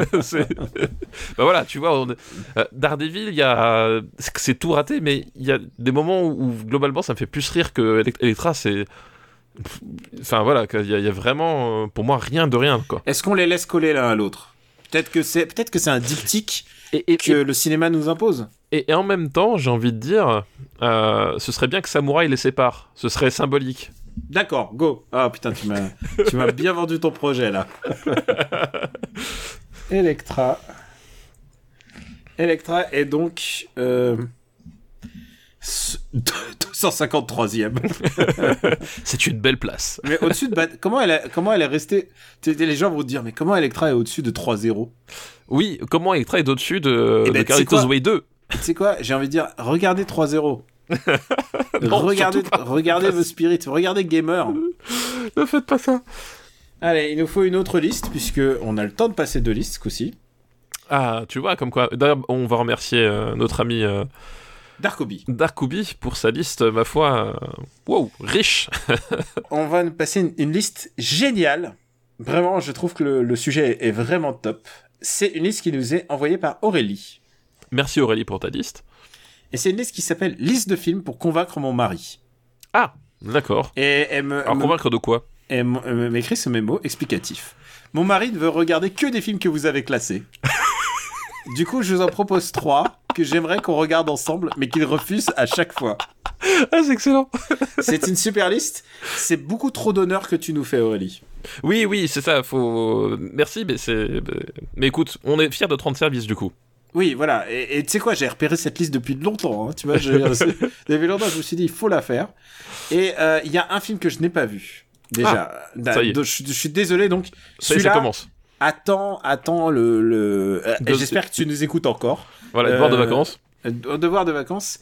C'est un film qui s'appelle euh, Be Cool. Est-ce que tu l'as vu? Je crois que je l'ai vu. Par contre, je me rappelle absolument pas. Euh, c'est la suite de Get Shorty, c'est ça? C'est la suite de Get Shorty. ouais. Oui, donc je l'ai vu. Oui, oui. Et c'est avec John Travolta, Uma Thurman, Vince Vaughan. Et il est réalisé par Gary Gray, euh, quand même une star qui nous vient du hip-hop, du clip hip-hop, et qui euh, maintenant fait des Fast and Furious, c'est ça? C'est des Fast and Furious et des Men in Black. Ah, c'est vrai qu'il a fait le, le dernier Man in Black. ouais. Voilà, c'est ça. C'est lui. Et il a fait euh, son, son fait maintenant, c'est d'avoir fait NWA. Oui, ouais, voilà. euh, Straight Mm. Outta Compton, ouais, tout à fait. Alors donc, je prends la liste devoirs de vacances et je me mets Be Cool. Et, euh, et est-ce que c'est bien, toi, juste... euh, Mmh, écoute, je te laisse la surprise. Ah, parce que Hachi, c'est vraiment bien. Attends, je regarde si, si je peux me le reprendre en DVD ou quelque chose. Ça, ça me fait Est-ce que c'est pas sur Amazon, euh, Filmo Non, TV ou autre sur- non Il n'est ni sur Amazon, ni sur Infome. Et en même temps, j'ai envie de dire, qui en a quelque chose à battre? Par contre, la jaquette, euh, ils ont tous la classe. hein. John Travolta, ils sont tous... euh, Bah, je pense que la, la jaquette, c'est environ bi- 50% du budget. hein. Ah là, là, Uma Thurman, waouh, elle est très... Il y a, Steven. Tyler aussi dedans, hein, je crois. Euh, Il y a Steven Tyler, ouais. Ouais, Ah, vraiment, ils sont tous, euh, ils sont magnifiques. Il y a Christina Milian, qui se sou- tu te souviens de Christina Milian absolument pas. C'était une rap, c'était une chanteuse euh, R&B. D'accord, eh ben écoute, non. Voilà, aucun- qui jouait dans, dans American Pie, dans euh, le 1, je crois. Waouh, c'est c'est très pointu. C'est très technique tout ça, hein, je suis désolé. Donc, deuxième film de cette liste, c'est un film qui s'appelle, eh, j'espère que tu l'as vu, c'est American Girls 1. American Girl. Écoute, je crois que c'est moi qui l'ai pas vu celui-là. Ah, c'est vrai Oh, Et American Et Girls on 1, essaie de lui faire plaisir à cette brave Aurélie, et puis regarde comment est-ce qu'on échoue. Ah, on échoue. Mais alors, American Girls 1 est assez intéressant à voir parce que euh, il s'appelle euh, Bring It On en, en VO. Ouais. Et sur la, je crois que sur euh, sur la jaquette, c'était Waza va y avoir du sport. Waouh, oh là là, je sens que ça va être compliqué. Alors non, c'est pas si compliqué parce que si je te dis les actrices qui sont dedans, il y a Elisa Dushku. Ah, Déjà, Ah. t'es plus. ah, Là- déjà, là, on cause. déjà- déjà, Là, t'es- cause. Et surtout, le rôle principal est tenu par Kirsten Dunst. bon, bah il faut que je m'achète le DVD tout de suite alors. Voilà, là. Attends, je regarde, je regarde si Ok. lui, il est- Ok. Donc, American Girls. Ah Là, non, mais- tu m'as convaincu. Alors, et, et juste pour te dire, c'est vraiment de la pure euh, cheerleader spotation. Ah, voilà, là on alors, j'adore les films de cheerleader, mais alors, juste information, si vous nous envoyez des films de cheerleader, euh, comment dire? Moi, cheerleader, je suis- je suis très spécifique. J'aime bien les cheerleader ninja, moi. Ouais, c'est un sous-genre, ça existe. hein. Ah putain. Et alors attention, attention, le troisième de cette liste. Et alors putain, me fais pas le coup quand même, parce qu'on a une liste géniale et, et, et tu on a salopé tout, tout, tout ça à deux là pour l'instant. Et euh, le troisième film de cette liste, c'est un film qui s'appelle Lolita malgré moi et qui s'appelle Mean Girl en, en VO. Euh, je l'ai vu Lolita malgré moi. Ah ouf. Euh, c'est avec Lindsay Lohan, hein, c'est ça C'est avec Lindsay Lohan et, et pas mal d'autres actrices dont on va parler. Et il est disponible sur Netflix. Ah bah voilà, tu vois, comme quoi celui-là, bah, celui-là pour, le coup on l'a- vu, c'est dommage du coup. c'est dommage, je suis facilement dis- disponible. Et, euh, et alors, je parle sous le. J'imagine, elle, elle- elle est pas là pour m'écouter, mais euh, c'est un film culte de madame. Et si on le classe mal, ça va mal se passer. Alors, tu sais comment est-ce qu'on l'expression qu'on consacrait chez, chez moi pour ce genre de situation? Non, Rien à battre. Alors, non, il y a aussi un autre truc, c'est que c'est un super film. Euh... Ah, moi, je suis prêt à débattre là-dessus, mais je pense que c'est vraiment un très très grand film. Euh, alors grand film, euh, je oui, bon, bah, quand on a quand on considère Speed Racer comme un grand film, je peux comprendre qu'effectivement après non, on a des non, standards arrête- qui sont un peu la blague un avec peu bas. Ça. Non, non, c'est vraiment. Je, pense que c'est un vrai bon film, euh, notamment du point de vue de l'écriture. Le scénario a été écrit par Tina Fey en fait, euh, qui va ensuite Qui joue faire- dedans d'ailleurs. qui joue dedans. Elle joue une prof, si je me souviens. Et c'est adapté d'un bouquin. Et ensuite, c'est un film qui est le, un classique d'une génération entière parce que bah, il met en scène des, des jeunes filles euh, au lycée, principalement. Une fille qui revient après un long séjour euh, en Afrique. Elle revient ça, dans ouais. le- dans l'enfer du lycée. Elle est euh, inadaptée, donc c'est la pauvre Lindsay Lohan. Et alors, encore une fois, grosse, grosse rosta, la méchante, enfin celle qui est la méchante du, du film, c'est Rachel McAdams, qui joue Regina Oui. George, Ouais, ouais, qui joue la fille riche. Et c'est un, un film qui est devenu un vrai culte, puisque c'est devenu des mèmes. Euh, je sais plus quelle est la date, c'est 3 octobre. Non, j'ai peur de dire une, une connerie. Enfin, mais a- c'est vraiment un film qui a eu une énorme euh, répercussion sur la pop culture américaine, en fait. C'est devenu un film important qui est cité et multicité dans le sens où il a complètement dépassé l'aura de, de films un peu nanardeux qu'il aurait pu être. Toi, c'est moins ta cam. Bah, disons qu'il y a, y, a, y a un petit problème, c'est que euh, donc effectivement le, le, le, principe c'est que donc cette jeune fille qui revient aux États-Unis, qui se retrouve euh, bazardée dans, dans l'enfer des euh, euh, des lycées, de la de la communauté, euh, ce que c'est que la vie en communauté quand t'es adolescent, et qui en gros va devenir, euh, enfin va être invitée donc par un, un groupe les filles les plus populaires euh, euh, de, de- du lycée, qui ont qui ont toutes évidemment euh, c'est comme c'est une sororité hein, en, en- Mm. en gros une sororité élitiste euh, et elle elle est invitée à les rejoindre et puis petit à petit en fait elle va euh, se transformer et euh, devenir l'une d'elles elle va se voilà elle va adopter les codes vestimentaires et puis surtout les, Elle les- va les- muter, ouais. et, et surtout les, les attitudes euh, comment s'appelle euh, sociales euh, qui sont légèrement délétères de, de ces jeunes femmes Mm. Euh, et moi j'ai un petit problème c'est que ce film là en fait c'est le même point de départ qu'un autre film qui s'appelle euh, Evers euh, avec euh, avec euh, Winona Ryder. Ah Ryder et, et euh, comment il s'appelait déjà Le Ah. beau gosse. Euh, euh, merde. euh, De c'est- celui de Pop Up the Chris- Volume. Christian Slater. Et Christian Slater, voilà. Ouais. Euh, Alors évidemment, c'est un archétype. C'est l'archétype C'est- de la c'est- rivalité de, de, la, de la rivalité du lycée. Le seul truc, c'est que euh, aucun des personnages de Givers n'a laissé une empreinte comme Georgina, euh, comme Regina Bah, George. Oui, parce que justement, Evers a. euh, Il y a Shannon Doherty en plus, c'est elle qui joue la méchante. Oui, crois. Shane Doherty qui joue une des méchantes. Le truc, c'est que Evers est un film qui pousse le, le- le concept, je trouve, beaucoup plus loin et qui assume vraiment toute la méchanceté du film. Alors que là, au contraire, on est sur un film qui, à un moment donné, va retomber sur ses pattes. Et, euh, Bah, et- attends, Evers, c'est carrément, il y a, il y a un meurtre. ah bah, il y a des attentats dans Evers. Oui, il y a des attentats. Il y a un meurtre et des attentats. Et, oui, et c'est- là, c'est, à, à toute proportion gardée, c'est Riverdale, tu vois. c'est euh, voilà. Non mais c'est Riverdale Twin Peaks. Là, on est plus dans, quand même dans une fiction, un peu une fiction de, de lycée, quoi. on est dans une fiction de lycée et qui justement euh, à un moment donné fait presque euh, film pédagogique euh, sur euh, ce qu'il ne faut pas faire euh, avec les autres parce que euh, comme dirait ma fille qui est son expression euh, favorite c'est pas gentil d'être méchant et Il y a, y a de ça, Ah, il y évidemment. a clairement ça, ça. ça paye pas d'être méchant à tel point que Reginald le paye. voilà et, euh, et voilà le problème c'est que il y, a, y un- il y a un accident ex machina, quoi. Oui, tout à fait, voilà. Et, et voilà, et je trouve que, enfin, sur ce sujet-là qui a déjà été brossé des milliards de fois, euh, voilà, j'ai un peu de mal avec le traitement qui finalement euh, se retourne et qui fait justement, euh, ça m'étonne pas qu'il soit beaucoup plus populaire que Evers parce que c'est c'est clairement plus acceptable comme film que, Evers. Aussi, c'est un film avec des, des snaps. Voilà. C'est un film ultra looké. C'est un film ultra looké et c'est un Mm. film qui justement tombe aussi dans son dans son propre piège, c'est qu'à un moment donné, euh, faire de euh, de Regina une icône, ben c'est que, c'est que tu vois quand même à un moment donné, il y a, eu- il y a, il y a peut-être un problème aussi là-dedans, euh, qui est que le, il n'y a pas forcément le, le- le traitement qu'il faut sur le personnage, et que justement ça devient le personnage important, marquant, et celui que tu retiens, et presque celui, celui que tu as envie d'être, alors que justement le message du film est censé te- t'indiquer l'inverse, quoi. Euh, tu veux dire que c'est, c'est un prélude à Joker, en fait? Euh, C'est ce moment où les méchants deviennent fascinants? Euh, non, c'est le moment où finalement, à un moment donné, je, euh, trouve que le film justement a vouloir euh, réfuter son le caractère justement méchant des choses, des situations et de de, ce qu'offre le scénario, bah se perd un petit peu et fait que bon Je- voilà. Je, je pense que si fallait te, s'il fallait aller dans ta direction, je pense que au moment où Regina est, disparaît un peu du, du film, enfin, c'est-à-dire au moment où elle est évincée par le, au second tiers du film, je pense que le film perd de sa force, en fait. Bah oui, non mais C'est-à-dire, ça aurait, ça aurait pu être, ça aurait pu être vraiment, euh, il Et- évite et- d'être sordide, quoi, mais c'est une happy end, quoi. c'est bah, une peine à tel point que la fin c'est littéralement Rocky 4 quoi. C'est euh, C'est- elle est là- oui, oui, bien sûr. C'est Rocky 4, elle est là devant tout le monde, euh, et en gros, euh, vous êtes tous beaux à l'intérieur. Non, je suis désolé, regarde Benjamin François, il n'est pas beau à l'intérieur. voilà. Et Ah, c'est que- dégueulasse de sortir l'argument de Benjamin François.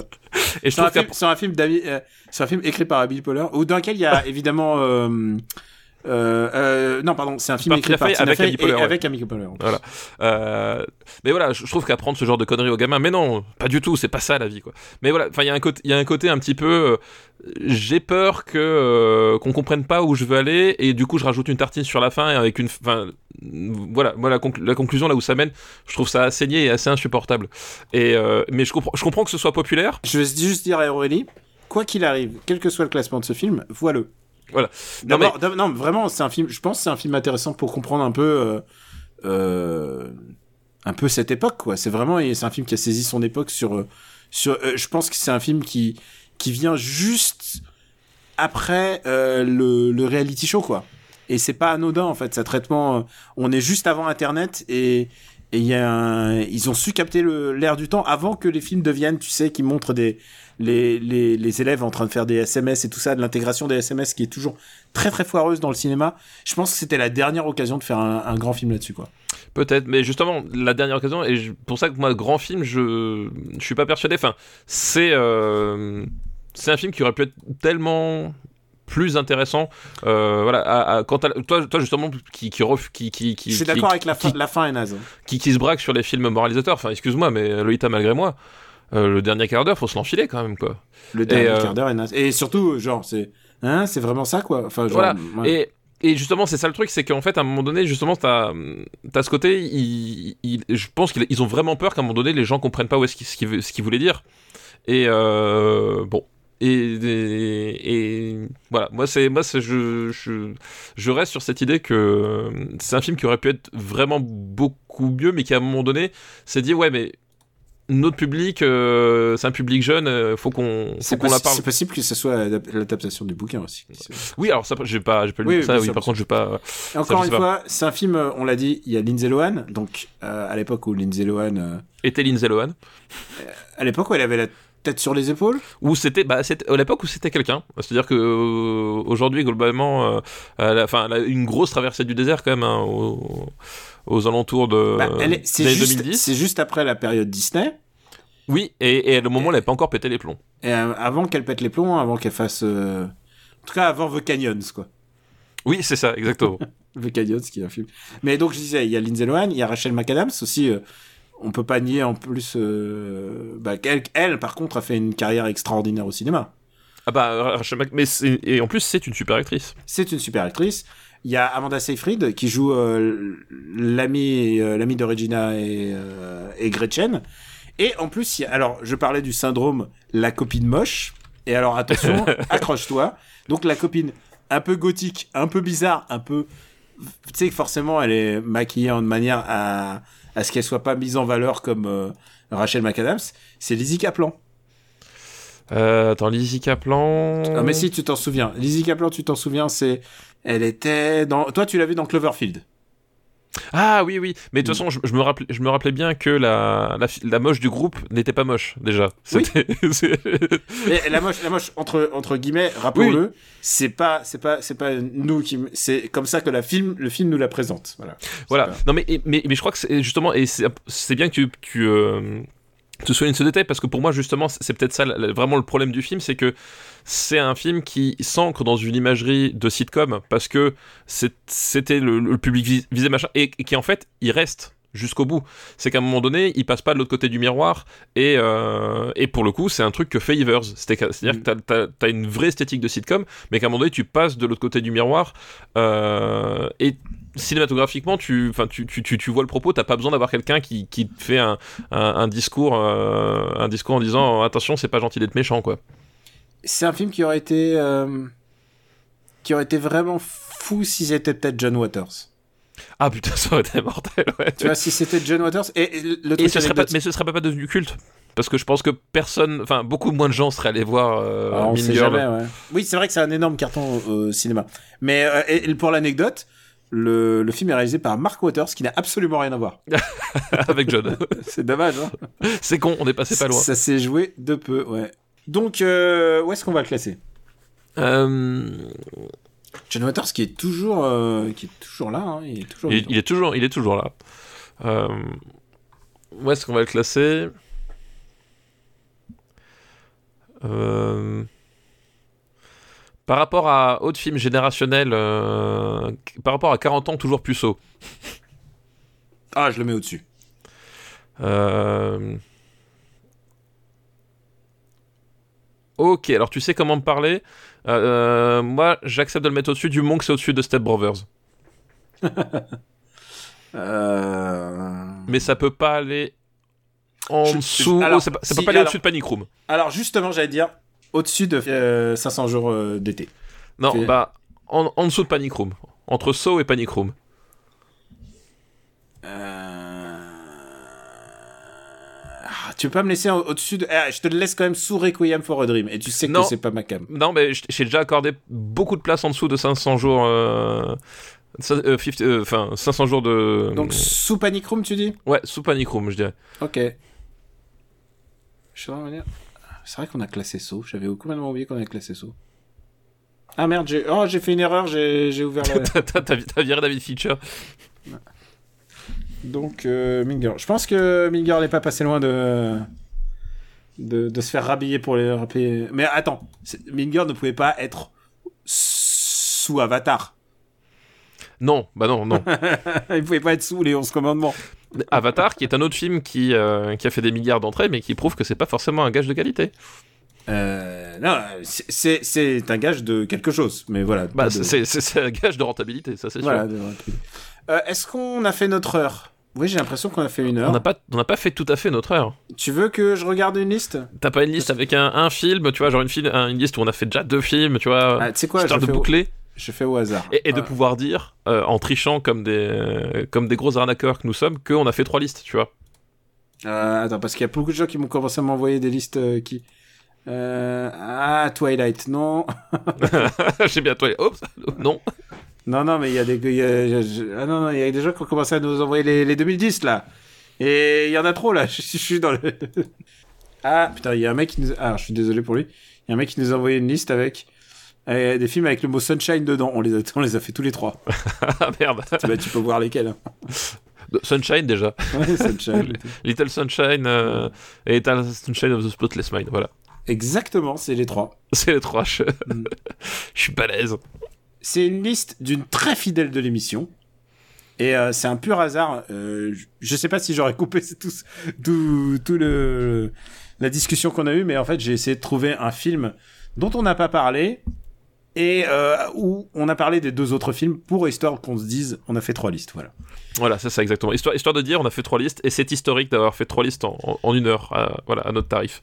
Et ça va nous permettre de faire la promotion d'un autre podcast qui s'appelle After Eight. Tu vas voir, tu vas voir la liste. une Ah, c'est pas très bien. Ouais, c'est une liste qui est envoyée par Muriel. Merci Muriel pour ta liste. Et c'est une liste qui s'appelle une liste de choc visuel, moral ou terrifiant. Ah. Le premier film de cette liste, c'est Requiem for a Dream, Qu'on a déjà fait. qu'on a déjà fait. Euh, Redis-moi où il est, Requiem for a Dream. Il est, il est 140 quelque chose, je sais plus. Requiem euh, for a Dream est 139e et il est, on l'a traité dans l'épisode 43. Le deuxième film de ce- sa liste, c'est Old Boy, qui est 20e. C'est quand quand même un peu mieux, épisode 40. Et le troisième film de cette liste s'appelle, tu vas voir pourquoi j'en ai, pourquoi j'ai choisi ça. S'appelle Watchmen. très très bon, effectivement. tu vois pourquoi Donc, effectivement. euh, alors que nous, nous sommes en train de regarder la série, oui. Donc nous allons pas parler d'AC, nous allons parler du film. Et on va essayer de pas spoiler aussi une super BD, mais tant qu'à faire, on verra bien comment on verra bien comment c'est comment on se débrouille. Watchmen donc de 2009. Euh, c'est ça, donc un film de Zack Snyder. Un... euh, avec Michael Bay, c'est peut-être un, un de nos réalisateurs préférés. Euh, faut dire ce qui est. Euh, ça fait partie des gens dont, dont on aime le cinéma, qui nous inspire et qui nous pousse toujours euh, euh, vers de nouveaux horizons, principalement intellectuels, j'ai envie de dire. Euh, voilà, voilà. Donc, Watchmen, c'est une adaptation d'une BD qu'on peut qualifier de culte, hein, n'est-ce pas Ah, là en l'occurrence, tu peux pas nier le culte. oui. Là, voilà, c'est, même au-delà du, du culte, on, on en parle. C'est une BD qui a révolutionné. Euh, juste pour préciser, et je suis désolé si on va redire des choses qu'on a dit dans l'After Eight Ouais, c'est ça, parce qu'on en parle l'épisode 96, 96, non 95. 95 pardon. Oui. Voilà, After Eight 95, ouais. Mais le 96 est pas mal puisqu'on parle de Death Death Stranding. Stranding, voilà. Voilà. Sans Benjamin François par contre. Et, et c'est pour ça qu'il est pas mal. Et donc, euh, pourquoi c'est culte? C'est parce que c'est la première fois dans une BD où on se disait, et si les super-héros existaient, qui est un cliché maintenant de la BD, puisque tout le monde fait ça. Tout le monde fait ça à toutes les sauces, The Boys, tout, tout, tout, tout, tout le prisme méta de la, de la bande dessinée vient de Watchmen. Et je suis pas sûr que l'industrie a bien compris l'intérêt de Watchmen, et je pense que Alan Moore est horrifié à tel point que euh, il refuse évidemment d'être nommé euh, Alan Moore et, et Il, retire, il fait retirer son nom à chaque fois qu'il y a une il fait, adaptation, en fait. retirer, il fait retirer son nom de toute adaptation. Euh, Voilà, il ne veut pas être associé à ça. Et d'ailleurs, juste, euh, je pense qu'on l'avait pas précisé euh, dans, dans After Eight, mais c'est que en fait, c'est un accord avec DC. Normalement, les droits de Watchmen devaient lui revenir euh, quand Watchmen arrivait à fin de publication, c'est-à-dire quand ils arrêtaient de l'éditer. Le truc, c'est que c'est un best-seller mondial qui n'a jamais arrêté de t'éditer, donc euh, dommage. Donc voilà, il s'est fait niquer. Je suis sûr qu'avec un bon avocat, il aurait pu, il aurait pu récupérer ses droits même. Ouais, peut-être, c'est pas impossible. Il s'est fait. euh, Je pense que le fait qu'il a dit allez vous faire foutre, ça a dû, euh, au lieu de se battre, ça a dû changer quoi. Ouais, je, je pense qu'effectivement ça a dû jouer. Euh, Watchmen avait la, la particularité, c'est que c'était un projet qui, dont il parlait depuis très longtemps, avant même que les, les films de super-héros deviennent légion. parce que ça avait la réputation d'être inadaptable. Genre, il y a des Ouais. Tonnes de producteurs qui se sont attelés, il y a des tonnes de, enfin vraiment, euh, tout le monde a essayé parce de s'y mettre. ouais, et Pour- voilà. Et pourquoi c'est inadaptable? Parce que euh, il y a déjà la densité narrative, c'est-à-dire que euh, c'est un, un comics qui raconte quand même beaucoup de choses euh, avec beaucoup de personnages et beaucoup d'interconnexions. Donc euh, déjà narrativement c'est assez dense et donc euh, les, les matériaux denses à adapter c'est pas toujours facile. Et puis surtout euh, Watchmen c'est vraiment une histoire qui qui essaye vraiment de tirer parti du format comic book euh, avec euh, avec l'imbrication de, avec l'imbrication des histoires avec le, jeu sur le format aussi puisque c'est un format vraiment euh, d'image très particulier un travail sur sur le cadre et le et la densité du cadre aussi très contraint très particulier qui qui est pas forcément évident à rendre à rendre au cinéma qui est vraiment très propre au comic book quoi C'est vraiment ça. C'est-à-dire que le Watchmen est un est une BD qui utilise vraiment à 100% son média. ouais complètement ouais. C'est-à-dire c'est quelque chose qui était euh, assez inadaptable. Euh, la preuve du, du film de Zack Snyder, c'est que tout est adaptable. Ah bah, mais pas forcément euh, en gardant ce qui fait le propre de, de Watchmen. L'adaptation. Alors d'abord, il faut préciser que c'est d'après un vieux vieux screenplay qu'avait écrit David Hayter que vous connaissez tous puisqu'il fait la voix de, de Solid, Snake, Snake dans, Voilà. Metal dans Gear Metal Solid. Gear Solid 1 à 4 1 4 voilà jusqu'au puisque 4 le 5 il a été évincé. Il a été euh, le il a écrit le screenplay de, de X-Men 1, X-Men 2 et euh, non, c'est un mec qui qui maîtrise son script et il- je pense que son script original devait être devait être vraiment bien. Je crois même que Alan Moore a dit euh, bah, c'est c'est ce qu'on peut faire de plus proche parce qu'il il euh, il considère euh, Watchmen comme une bible. Et ensuite vient le filtre Zack Snyder qui a décidé dans son adaptation de de ne garder absolument aucune finesse. Et je pense que c'est là le, problème de ce film. Donc euh, effectivement, enfin voilà, euh, Zack Snyder arrive et euh, s'il y a un truc qu'on peut lui reconnaître, c'est que euh, bah, c'est déjà de s'attaquer au sujet, euh, puisque on, voilà, le film c'est 2009, donc on est euh, on est après Iron Man, euh, mais on n'est pas encore au moment du MCU et on est après tous les échecs, enfin les euh, euh, les Ghost Rider, les Daredevil, euh, enfin on est après tout ça, on est après X-Men, on est à ce moment où globalement le film de super-héros est encore en train de se, se, se chercher, a encore essayer de trouver la formule magique, voilà, pour pour s'imposer quoi. Il y, a eu les X-Men, il y a eu Iron Man. Y, Mais- il y a eu Iron Man déjà? Ah bah oui, Iron Man c'est 2008. Ah oui, c'est vrai, mais de peu quoi. De peu, voilà. Donc on, voilà, on, est, on est vraiment Enfin, au début attends, du phénomène. est de 2009, hein, je te rappelle. Oui, mais c'est Ouais. bah, on est quand même après. Oui, d'accord, oui. Voilà, on est, mais c'est juste pour resituer le fait qu'on est, euh, Mm. voilà, on est un peu à la croisée des chemins. euh, voilà, aujourd'hui, les films de super-héros, c'est, c'est le rouleau compresseur. Euh, à l'époque, c'était pas tout à fait ça, quoi. Donc lui, il, il arrive et il, il part sur Watchmen, qui, donc, qui est quand même à, à la base, on va dire, une déconstruction, euh, une démi- euh, démythification même de des super-héros, Ouais, puisque je pense que c'est plus une démystification. Ouais, c'est vraiment une démythification puisque euh, les super-héros en dehors de, de la bite de Dr Manhattan sont des personnages sans pouvoir particulier et qui ont tous à un moment donné été brisés dans leur vie et dans leur exercice de alors pas de super-héros du coup mais de de justicier quoi. Et on arrive à une sorte de croisée des chemins où euh, il y, a, a moitié qui sont retirés, l'autre qui se il y a les justiciers sont devenus euh, illégaux. Euh, et il y en a certains qui continuent de perdurer. Et voilà, on est sur, ce, moment, bah, qu'est-ce qui se cache derrière le masque quoi? L'idée de base de Watchmen, c'est ça, quoi. Et donc il arrive, il s'attaque à ce sujet-là. Donc il veut démythifier quelque chose qui au cinéma est pas encore justement encore euh, bien installé. Enfin voilà, c'est plus le, c'est pas tout à fait le ro- rouleau compresseur qu'on connaît aujourd'hui. Donc il s'attaque là-dessus.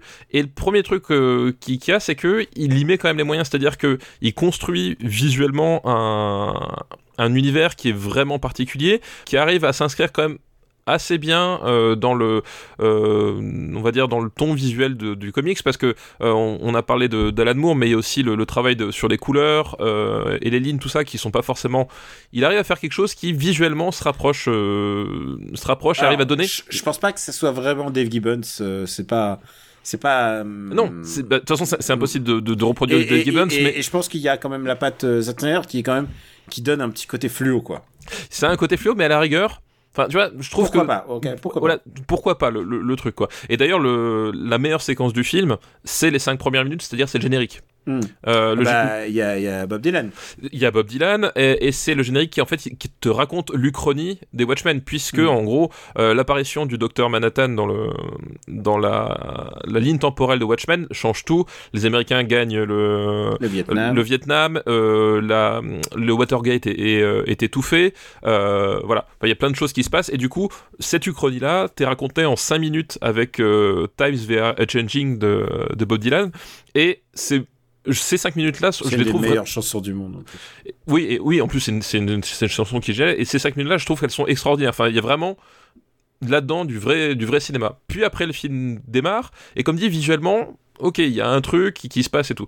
Le problème, c'est que, en fait, le film, en... quand il va se, se dérouler, euh, tu vas te rendre compte que c'est un pur film de Zack Snyder, c'est-à-dire qu'à un moment donné, effectivement, la subtilité, c'est pas un truc qu'il connaît, et que globalement, Zack Snyder, il aime bien les zizi et la bagarre. Et c'est à peu près tout ce que tu, tu as en fait. C'est les Easy, la bagarre et Rorschach. Voilà, et Rorschach. Et euh, effectivement. Parce que Rorschach devient tout d'un coup le, le personnage principal, il devient le centre moral du film, alors que c'est pas du tout ça, putain. Alors qu'en fait, effectivement, euh, Zack Snyder, il, commet un- une sorte de péché originel dans son adaptation, euh, puisque le piège, on va dire, c'est que donc Rorschach, donc ce, personnage euh, qui a qui a un impair et qui a un masque qui reproduit les fameux tests de Rorschach, d'où son nom, est, est, un personnage en fait qui, dans le film, mais aussi dans la bande dessinée, qui est la voix off en fait qui va accompagner le le récit et le récit est ponctué à, plusieurs moments d'extraits de son journal, hein, une sorte de journal où globalement il, refait euh, Travis Bickle de, de Taxi Driver quoi. Et dans le et euh, Zack Snyder en voyant ça dans la dans le comic book euh, en a fait euh, enfin a confondu le fait qu'il soit le narrateur principal a- a- et a confondu le fait que le point de vue de l'histoire est uniquement le sien et il adopte uniquement le point de vue de, de, de Rorschach et fait qu'au final la lecture qu'il en a euh, c'est que le vrai héros dans cette histoire c'est Rorschach alors que le à la base eh ben c'est pas tout à fait le cas et quand tu vois le film c'est à il, dire que il veut faire un film Batman. À ce moment-là, Ah il se dit, oui. je veux faire un film Batman et Rorschach. C'est la chose la plus proche de Batman qu'il ait jamais eu pour l'instant, à ce moment de l'histoire. à ce moment voilà exactement Et, et Dieu seul sait qu'après, il va l'avoir.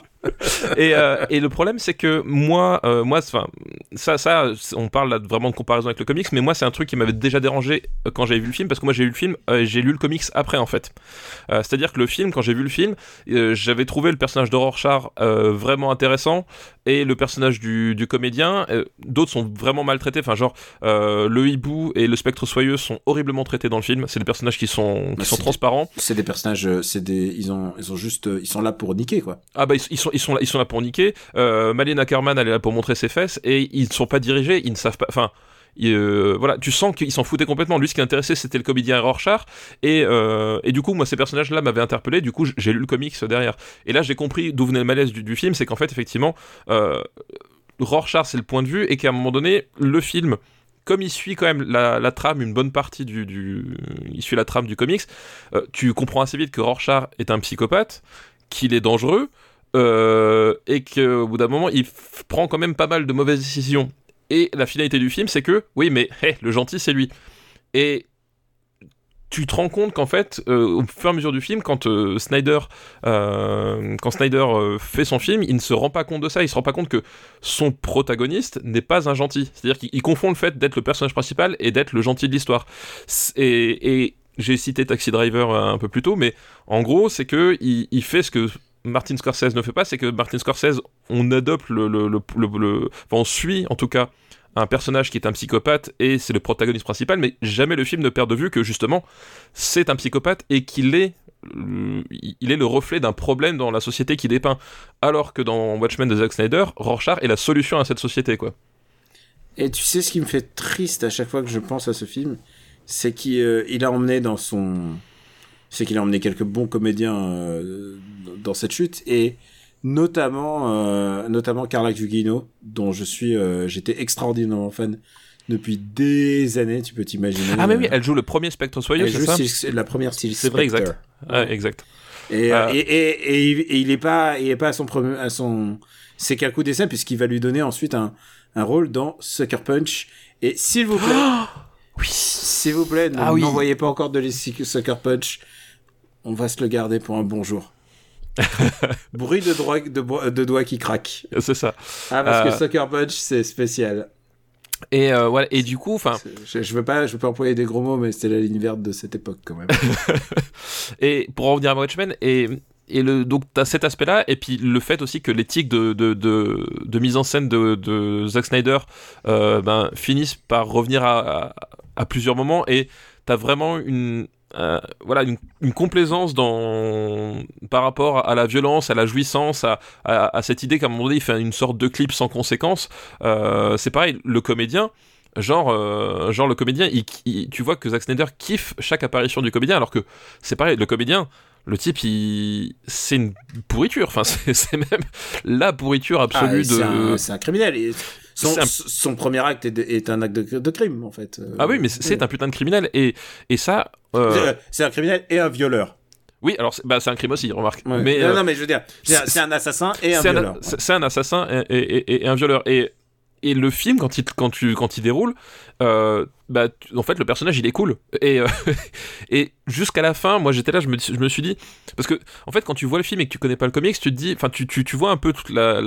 tu vois le truc que ça aurait pu devenir, tu vois, et tu te dis, bon, à la fin, il, y a quelque chose qui va faire qu'on va retomber sur, sur ses pieds, et en fait, bah, euh, non, en fait, je- voilà, il, il oublie complètement le truc, et ce qui fait que tu tu te retrouves là, avec un truc où tu te dis, bah, ouais, visuellement, il y a des idées, il y a quelques trucs, il y a des personnages qui sont intéressants, mais finalement, ce qu'il en, ce qu'il en fait de ces personnages-là, euh, ça fonctionne pas, et je pense que ça fonctionne pas, notamment parce que euh, il est tellement concentré sur Rorschach et euh, le comédien, qu'il oublie complètement euh, Adrian Veidt. Mais, Donc, même, mais même Dr. Manhattan. Oui, même Dr Manhattan, mais je trouve qu'en plus la- l'abandon d'Adrian Veidt donc euh, Ozymandias euh, est encore pire parce que finalement c'est lui qui à un moment donné va va, donner un peu de sens à, toute cette histoire, mais du coup comme le personnage est pas incarné du tout, euh, est pas incarné du tout et vraiment enfin il a aucune place dans le récit. euh, au bout d'un moment, tu, quand tu, il raccroche les ficelles euh, du, dans le récit, bah, ça fait très artificiel. Tu comprends pas pourquoi le pourquoi du truc, tu comprends pas comment fonctionne le personnage et tu passes complètement à côté du truc. Et ce qui fait que euh, bah, les, la, fin qui, qui, qui pourrait donner le sens au truc bah, s'écroule complètement parce que t'as pas les éléments dans le film qui te permettent de, de, de croire au personnage et à, et, à, et à son, et à son rôle au sein du groupe. quoi. Et si vous savez, euh, si vous êtes des fidèles de Super Ciné Battle, vous savez que papa, il est, il est très euh, ferme sur un truc, c'est que justement, il faut avoir quelques largesses avec une adaptation. Euh, Oui, c'est- faut, faut se donner la possibilité de changer, Ouais. de changer quelque chose si c'est pour le bien du film. En l'occurrence, la fin est changée et du coup, elle a moins de sens, quoi. Bah, la fin est changée, elle a moins de sens. Euh, alors, j'en avais discuté avec un, avec un internaute sur, sur le Discord, où dans l'absolu, l'idée de base euh, de changer de fin, bah, là je préfère pas divulgacher, mais l'idée de, de- qu'il y a derrière, et pourquoi pas, admettons, enfin, ça peut s'inscrire dans le truc.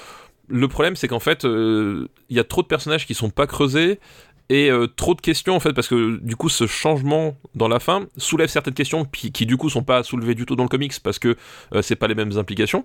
Euh, mais ces questions elles sont elles sont soulevées parce que tu te poses la question ouais mais attends du coup s'il se passe ça pourquoi est-ce que euh, machin? Et ben toutes ces questions là elles ne sont pas adressées à jamais dans le film parce que justement à un moment donné il, est, il a cru qu'en changeant euh, ça, bah, ça changeait pas le reste du film. Bah, en fait, si, il y a, y a certains éléments qui, notamment par rapport au contexte global, euh, voilà, au contexte politique, géopolitique du, du film, qui, à mon sens, aurait mérité d'être euh, adressé dans, le film, mais il n'en tient pas du tout compte. Et ce qui fait que du coup, le truc tombe un peu sur le, sur la soupe. Et encore une fois, et je crois que c'est vraiment le maître mot de, de, l'adaptation de, de Snyder sur The Watchmen, c'est que tu, tu vois ce qu'il voulait, tu vois ce qu'il pouvait en faire, ce qu'il voulait en faire, et tu vois qu'en fait ça, ça fonctionne pas, que ça fonctionne à vide, quoi. Je pense qu'on a, on a dit ce qu'on avait à dire. Euh, et puis évidemment, on en a fait un épisode assez long en- qui parle de la série et du coup, euh, c'est intéressant aujourd'hui de voir la série euh, après avoir, même après avoir vu ce film, de voir les, ce qui ne colle pas et ce qui justement pourquoi la série touche juste justement. Voilà, qu'est-ce qu'est-ce qui fait que la série finalement réussit là où le film euh, échoue, Ouais, alors que quand tu vois les essais ratés, c'est aussi intéressant de, de voir Voilà. où ça réussit. al- alors qu'effectivement tu peux dire que d'un point de vue euh, purement univers, l'univers, euh, enfin univers on va dire visuel, l'univers de visuel de la série est est plus éloigné du comics original que le film. La, Mais la au- production value du film est quand même assez impressionnante Voilà, en fait. et voilà, exactement. Euh, mais justement, et c'est ça le- tout le problème du film de, de Snyder, c'est que euh, il, il est resté en surface du truc. Mm. Il, il a, il a vu les cases, mais il les a pas lues. Mm. Ça, c'est, je pense que c'est exactement ça. Euh, où est-ce qu'on va classer? Euh, Je pense qu'on a fait notre troisième liste bonus. euh, elle je pense que ouais. c'était, le bon moment, quoi. C'est exactement. Et on est désolé si on a redit des choses par rapport à After Eight, mais il fallait les mettre dans le contexte. Et puis ça se trouve, il y a des gens qui n'écoutent pas After Eight aussi. C'est ça, c'est ça, parce qu'il n'aime pas Benjamin François et on ne peut pas leur en vouloir. Qu'est-ce qu'il... Jacob Benji, il est mentionné. Est-ce que, est-ce que c'est genre ici? Mais c'est bientôt Noël, tu vois, c'est c'est l'esprit de Noël. Euh, euh, tu vois, le, le pire, c'est, c'est que ce Watchmen, c'est que je trouve que. Il y a des films de Zack Snyder que je trouve abominables, Mm. où vraiment il n'y a rien à sauver. Là, il y avait un- je trouve qu'il y avait un truc à faire. Euh, c'est juste que c'est dommage qu'il n'ait pas compris ce qu'il faisait. Quoi. C'est, c'est- Non, c'est- mais regarde, par rapport à, à- Opération Espadon.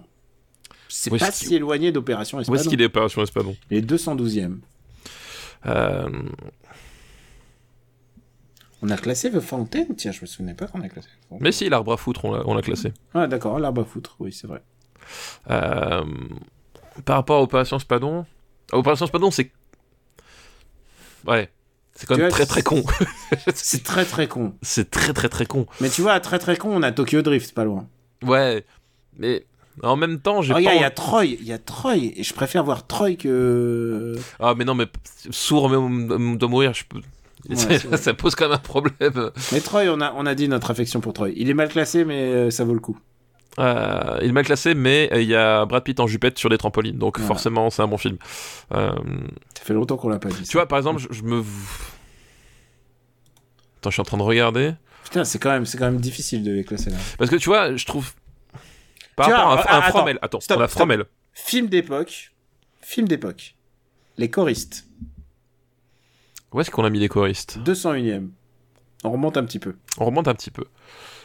Euh, écoute, moi je le mettrais en dessous de euh, The Village, mais au-dessus des clés de bagnole. Euh, et donc au-dessus de la plage. Quoi. Non, euh, je crois que je préfère la plage. Ok, alors, mais pas en dessous d'un long dimanche de fiançailles. Non, pas au-dessous. Non. Non, quand même, là faut pas, euh, Pas faut pas déconner.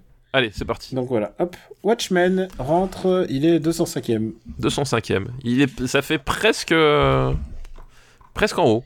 Ouais. C'est- il est plus haut qu'on aurait pensé. C'est bon, c'est, la faute aux autres. Hein. C'est la photo. Non, mais en plus, c'est ça, c'est que ça- c'est un film qui, qui est pas inintéressant.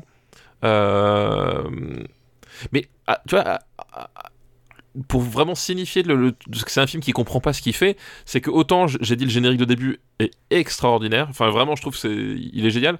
Autant à un moment donné, il balance Along the Watchtower, la version de, de Jimi Hendrix, euh, qui est un morceau génial, mais il le balance à un moment où Gratuit. à un moment où tu ne comprends pas ce que ça fout là quoi et, et parce que et, et tout le film comme ça c'est à dire que t'as des t'as des, des super morceaux qui sont euh, qui sont balancés euh, au pif et de temps en temps ça marche super bien et de temps en temps c'est complètement à côté de la plaque et ça rend le truc grotesque. Et euh, et c'est peut-être un précurseur de ce que fera après euh, de ce que fera après euh, Suicide Squad quoi qui a le même problème qui balance des, des, morceaux hyper connus géniaux mais sur des scènes où ça n'apporte rien et pire ça dessert la scène. Bah là c'est le cas dans Watchmen par exemple avec Along the Watchtower qui est une chanson que je trouve extraordinaire mais quand elle tombe là c'est genre ok il la met pour la mettre quoi mais voilà. Et le film il y a vraiment c'est vraiment ça qui domine c'est t'as tous ces éléments là mais euh, c'est- balancé au pif quoi et euh, bah ouais au bout d'un moment c'est le, le hasard fait que Le voilà. pifomètre se voit. le pifomètre ça se voit le cinéma c'est plus que ça quoi Allez, euh, donc on l'a classé. Maintenant, bah, tu sais ce qui se passe. C'est, on a classé nos films. C'est ça, le- c'est la reco. Et bah écoute, du coup, ma recommandation, ça va être euh, un livre, euh, mais attention, un vrai livre, hein, pas un comic book, pas ces trucs là pour, pour gamins attardés. ah oui, là, non, mais euh, pas ces BD pour, euh, pour Ah les non, enfants. hein, Ah non, non, ça c'est ça, c'est- c'est bon c'est, quoi. bande dessinée. Non, non, ça. Non, ça- non, ça- ah, de- ah, bande dessinée. Ah, d'ailleurs- ah, c'est sale. D'ailleurs, euh, euh, tous ces gens qui disent ah non, Watchmen, c'est pas une bande dessinée, c'est un graphic novel. Alors, tu sais que, maintenant, blague à part, Ouais. ça je trouve c'est vraiment la pire réponse de connard qui existe. Oui. Je- Genre, la distinction graphic novel, c'est t'aimes pas suffisamment la bande dessinée pour considérer que ce- ça peut être au niveau d'un roman, donc t'inventes un nouveau terme. C'est genre, non, c'est une bande dessinée, point. Ça fait pas chier, quoi. Non, mais vraiment, je- oui, non, mais en plus, c'est un, un argument commercial, quoi. Oui, non, mais c'est un, pu- un pur argument. Enfin, genre, c'est. Ouais.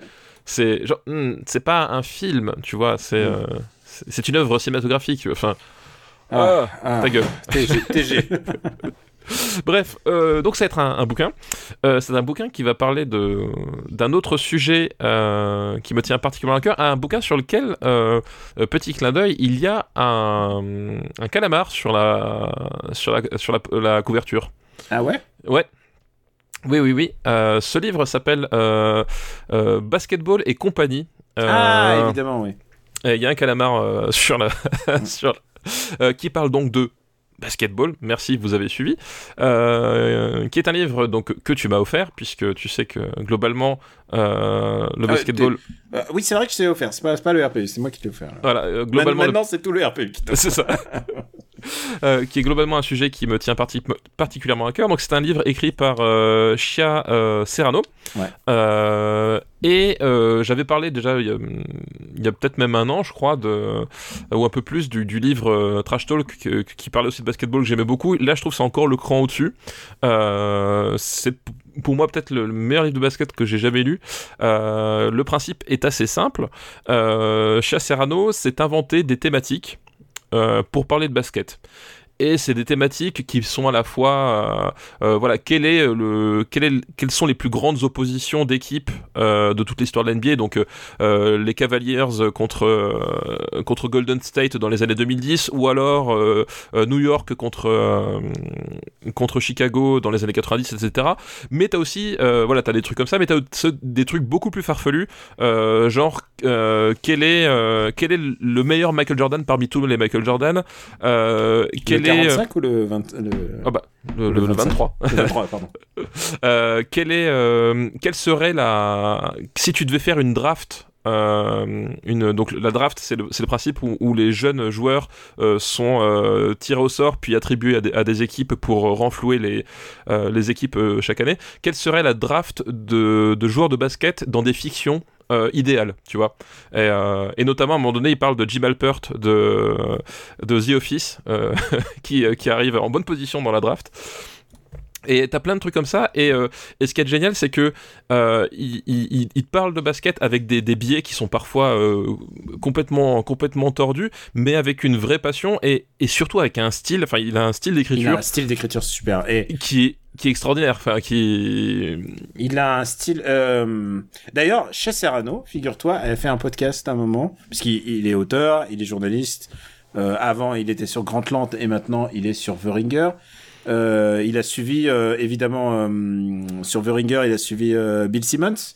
Donc, tu l'entends régulièrement avec Bill Simmons. Et il a un podcast où il parle consacré uniquement aux méchants, aux méchants de la pop culture.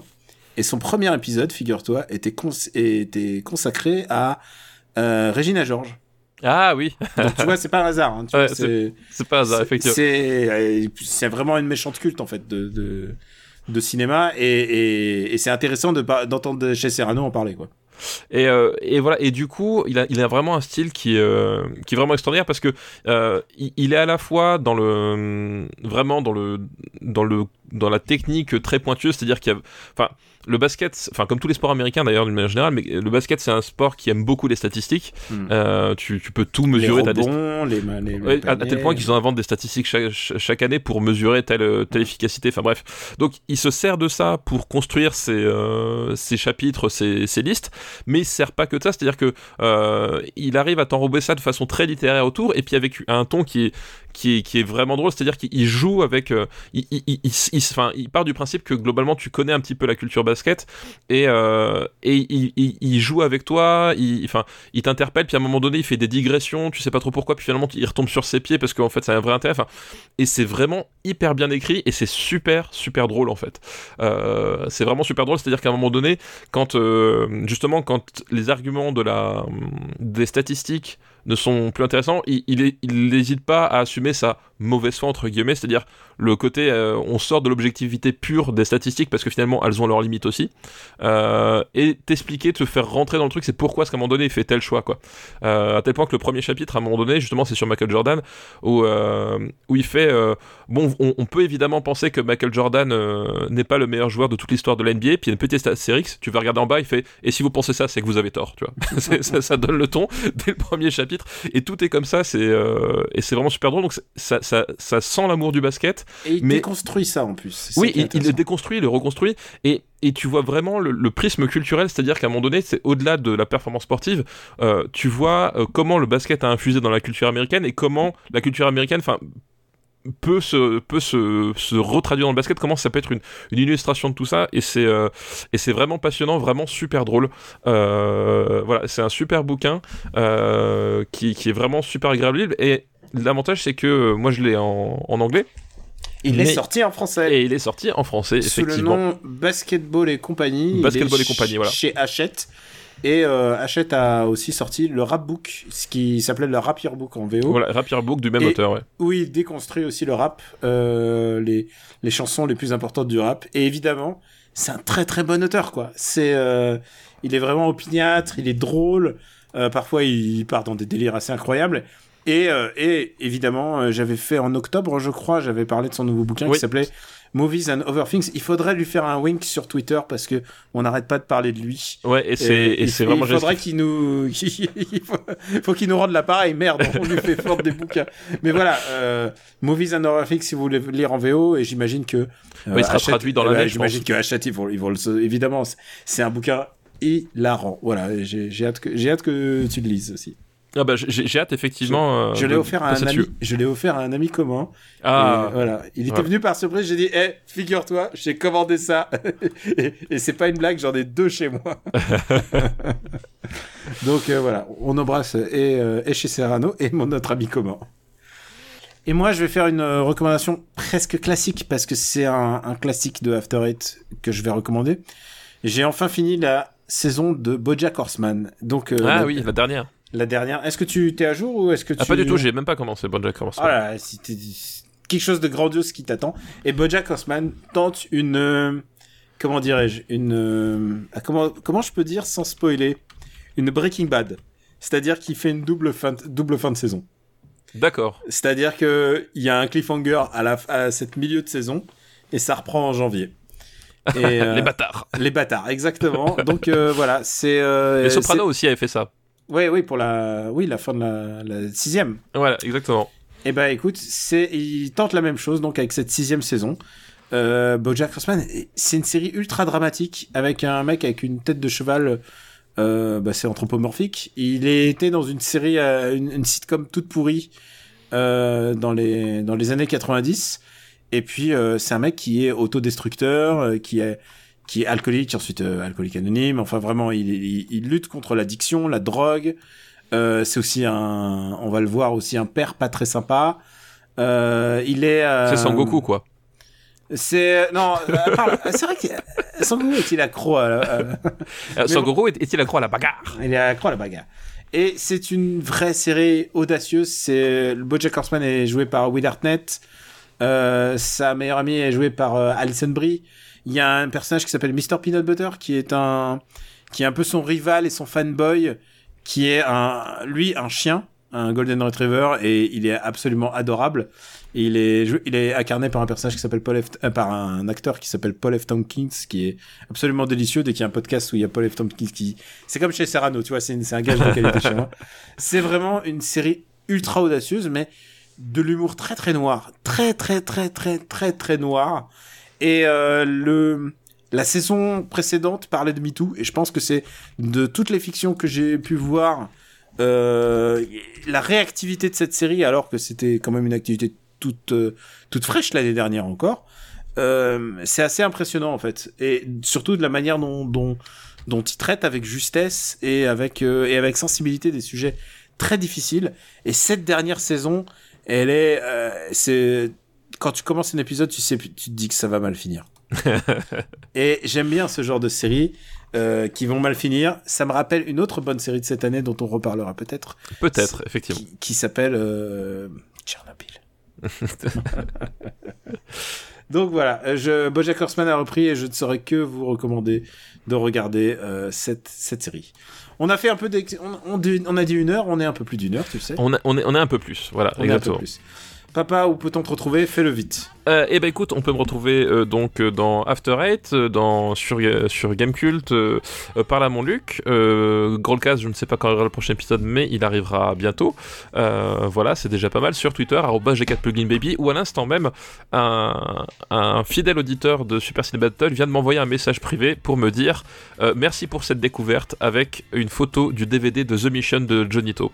Et euh, Ah. voilà, et ça c'est la plus belle des récompenses. Quand on m'envoie des trucs comme ça, genre quand on m'envoie des images de Memories of Murder, ça me touche quoi, ça me replonge dans le moment où je l'ai vu en salle et j'ai fait ah putain, ce film, ce film il est si bon et il m'a fallu du temps pour comprendre que c'est un film qui allait changer ma vie, à tel point que voilà, il, il a changé notre vie puisqu'on en parle dans cette émission et on est là pour euh, exprimer nos, nos coups de cœur et nos passions et aussi eh, des petits coups de griffe quand même. Hein. je veux dire, je veux dire, euh, Zack Il y a eu Snyder, quelques il- balles perdues. Zack Snyder, euh, Michael Bay, ils en sortent pas méga, méga grandi. Mais c'est aussi pour bien mettre en valeur les autres, ceux qu'on aime. Pour ma ça. part, After Eight, Super Ciné Battle, euh, et, quoi- et tous les autres podcasts, et Gaijin Dash, sans doute, qui doit être déjà diffusé alors qu'il est. euh, puisque cet épisode sera diffusé dans une heure, on n'a pas encore les réactions sur le précédent épisode. Donc voilà, Non, ouais, peu- bah du coup, on est dans un paradoxe temporel là. voilà, on est dans un paradoxe temporel. Ça se trouve, il s'est passé des choses en France dont on sait rien du tout.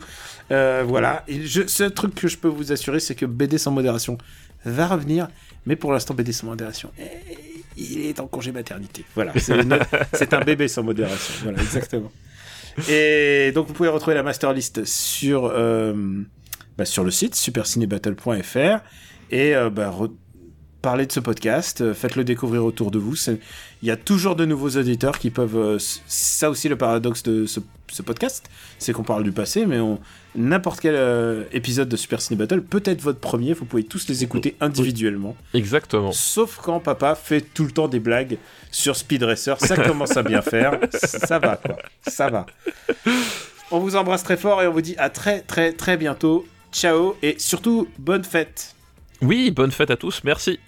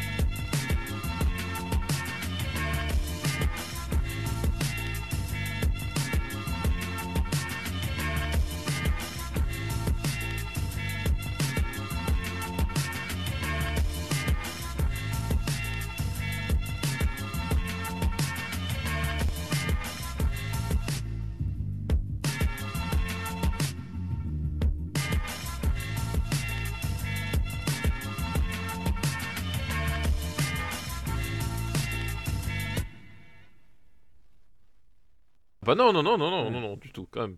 Quand même. tu je veux dire tu l'as pas joué à euh, comme notre ami euh, merde j'ai un trou de mémoire merde euh...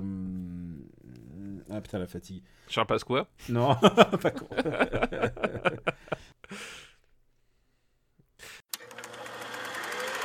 Une production RPU.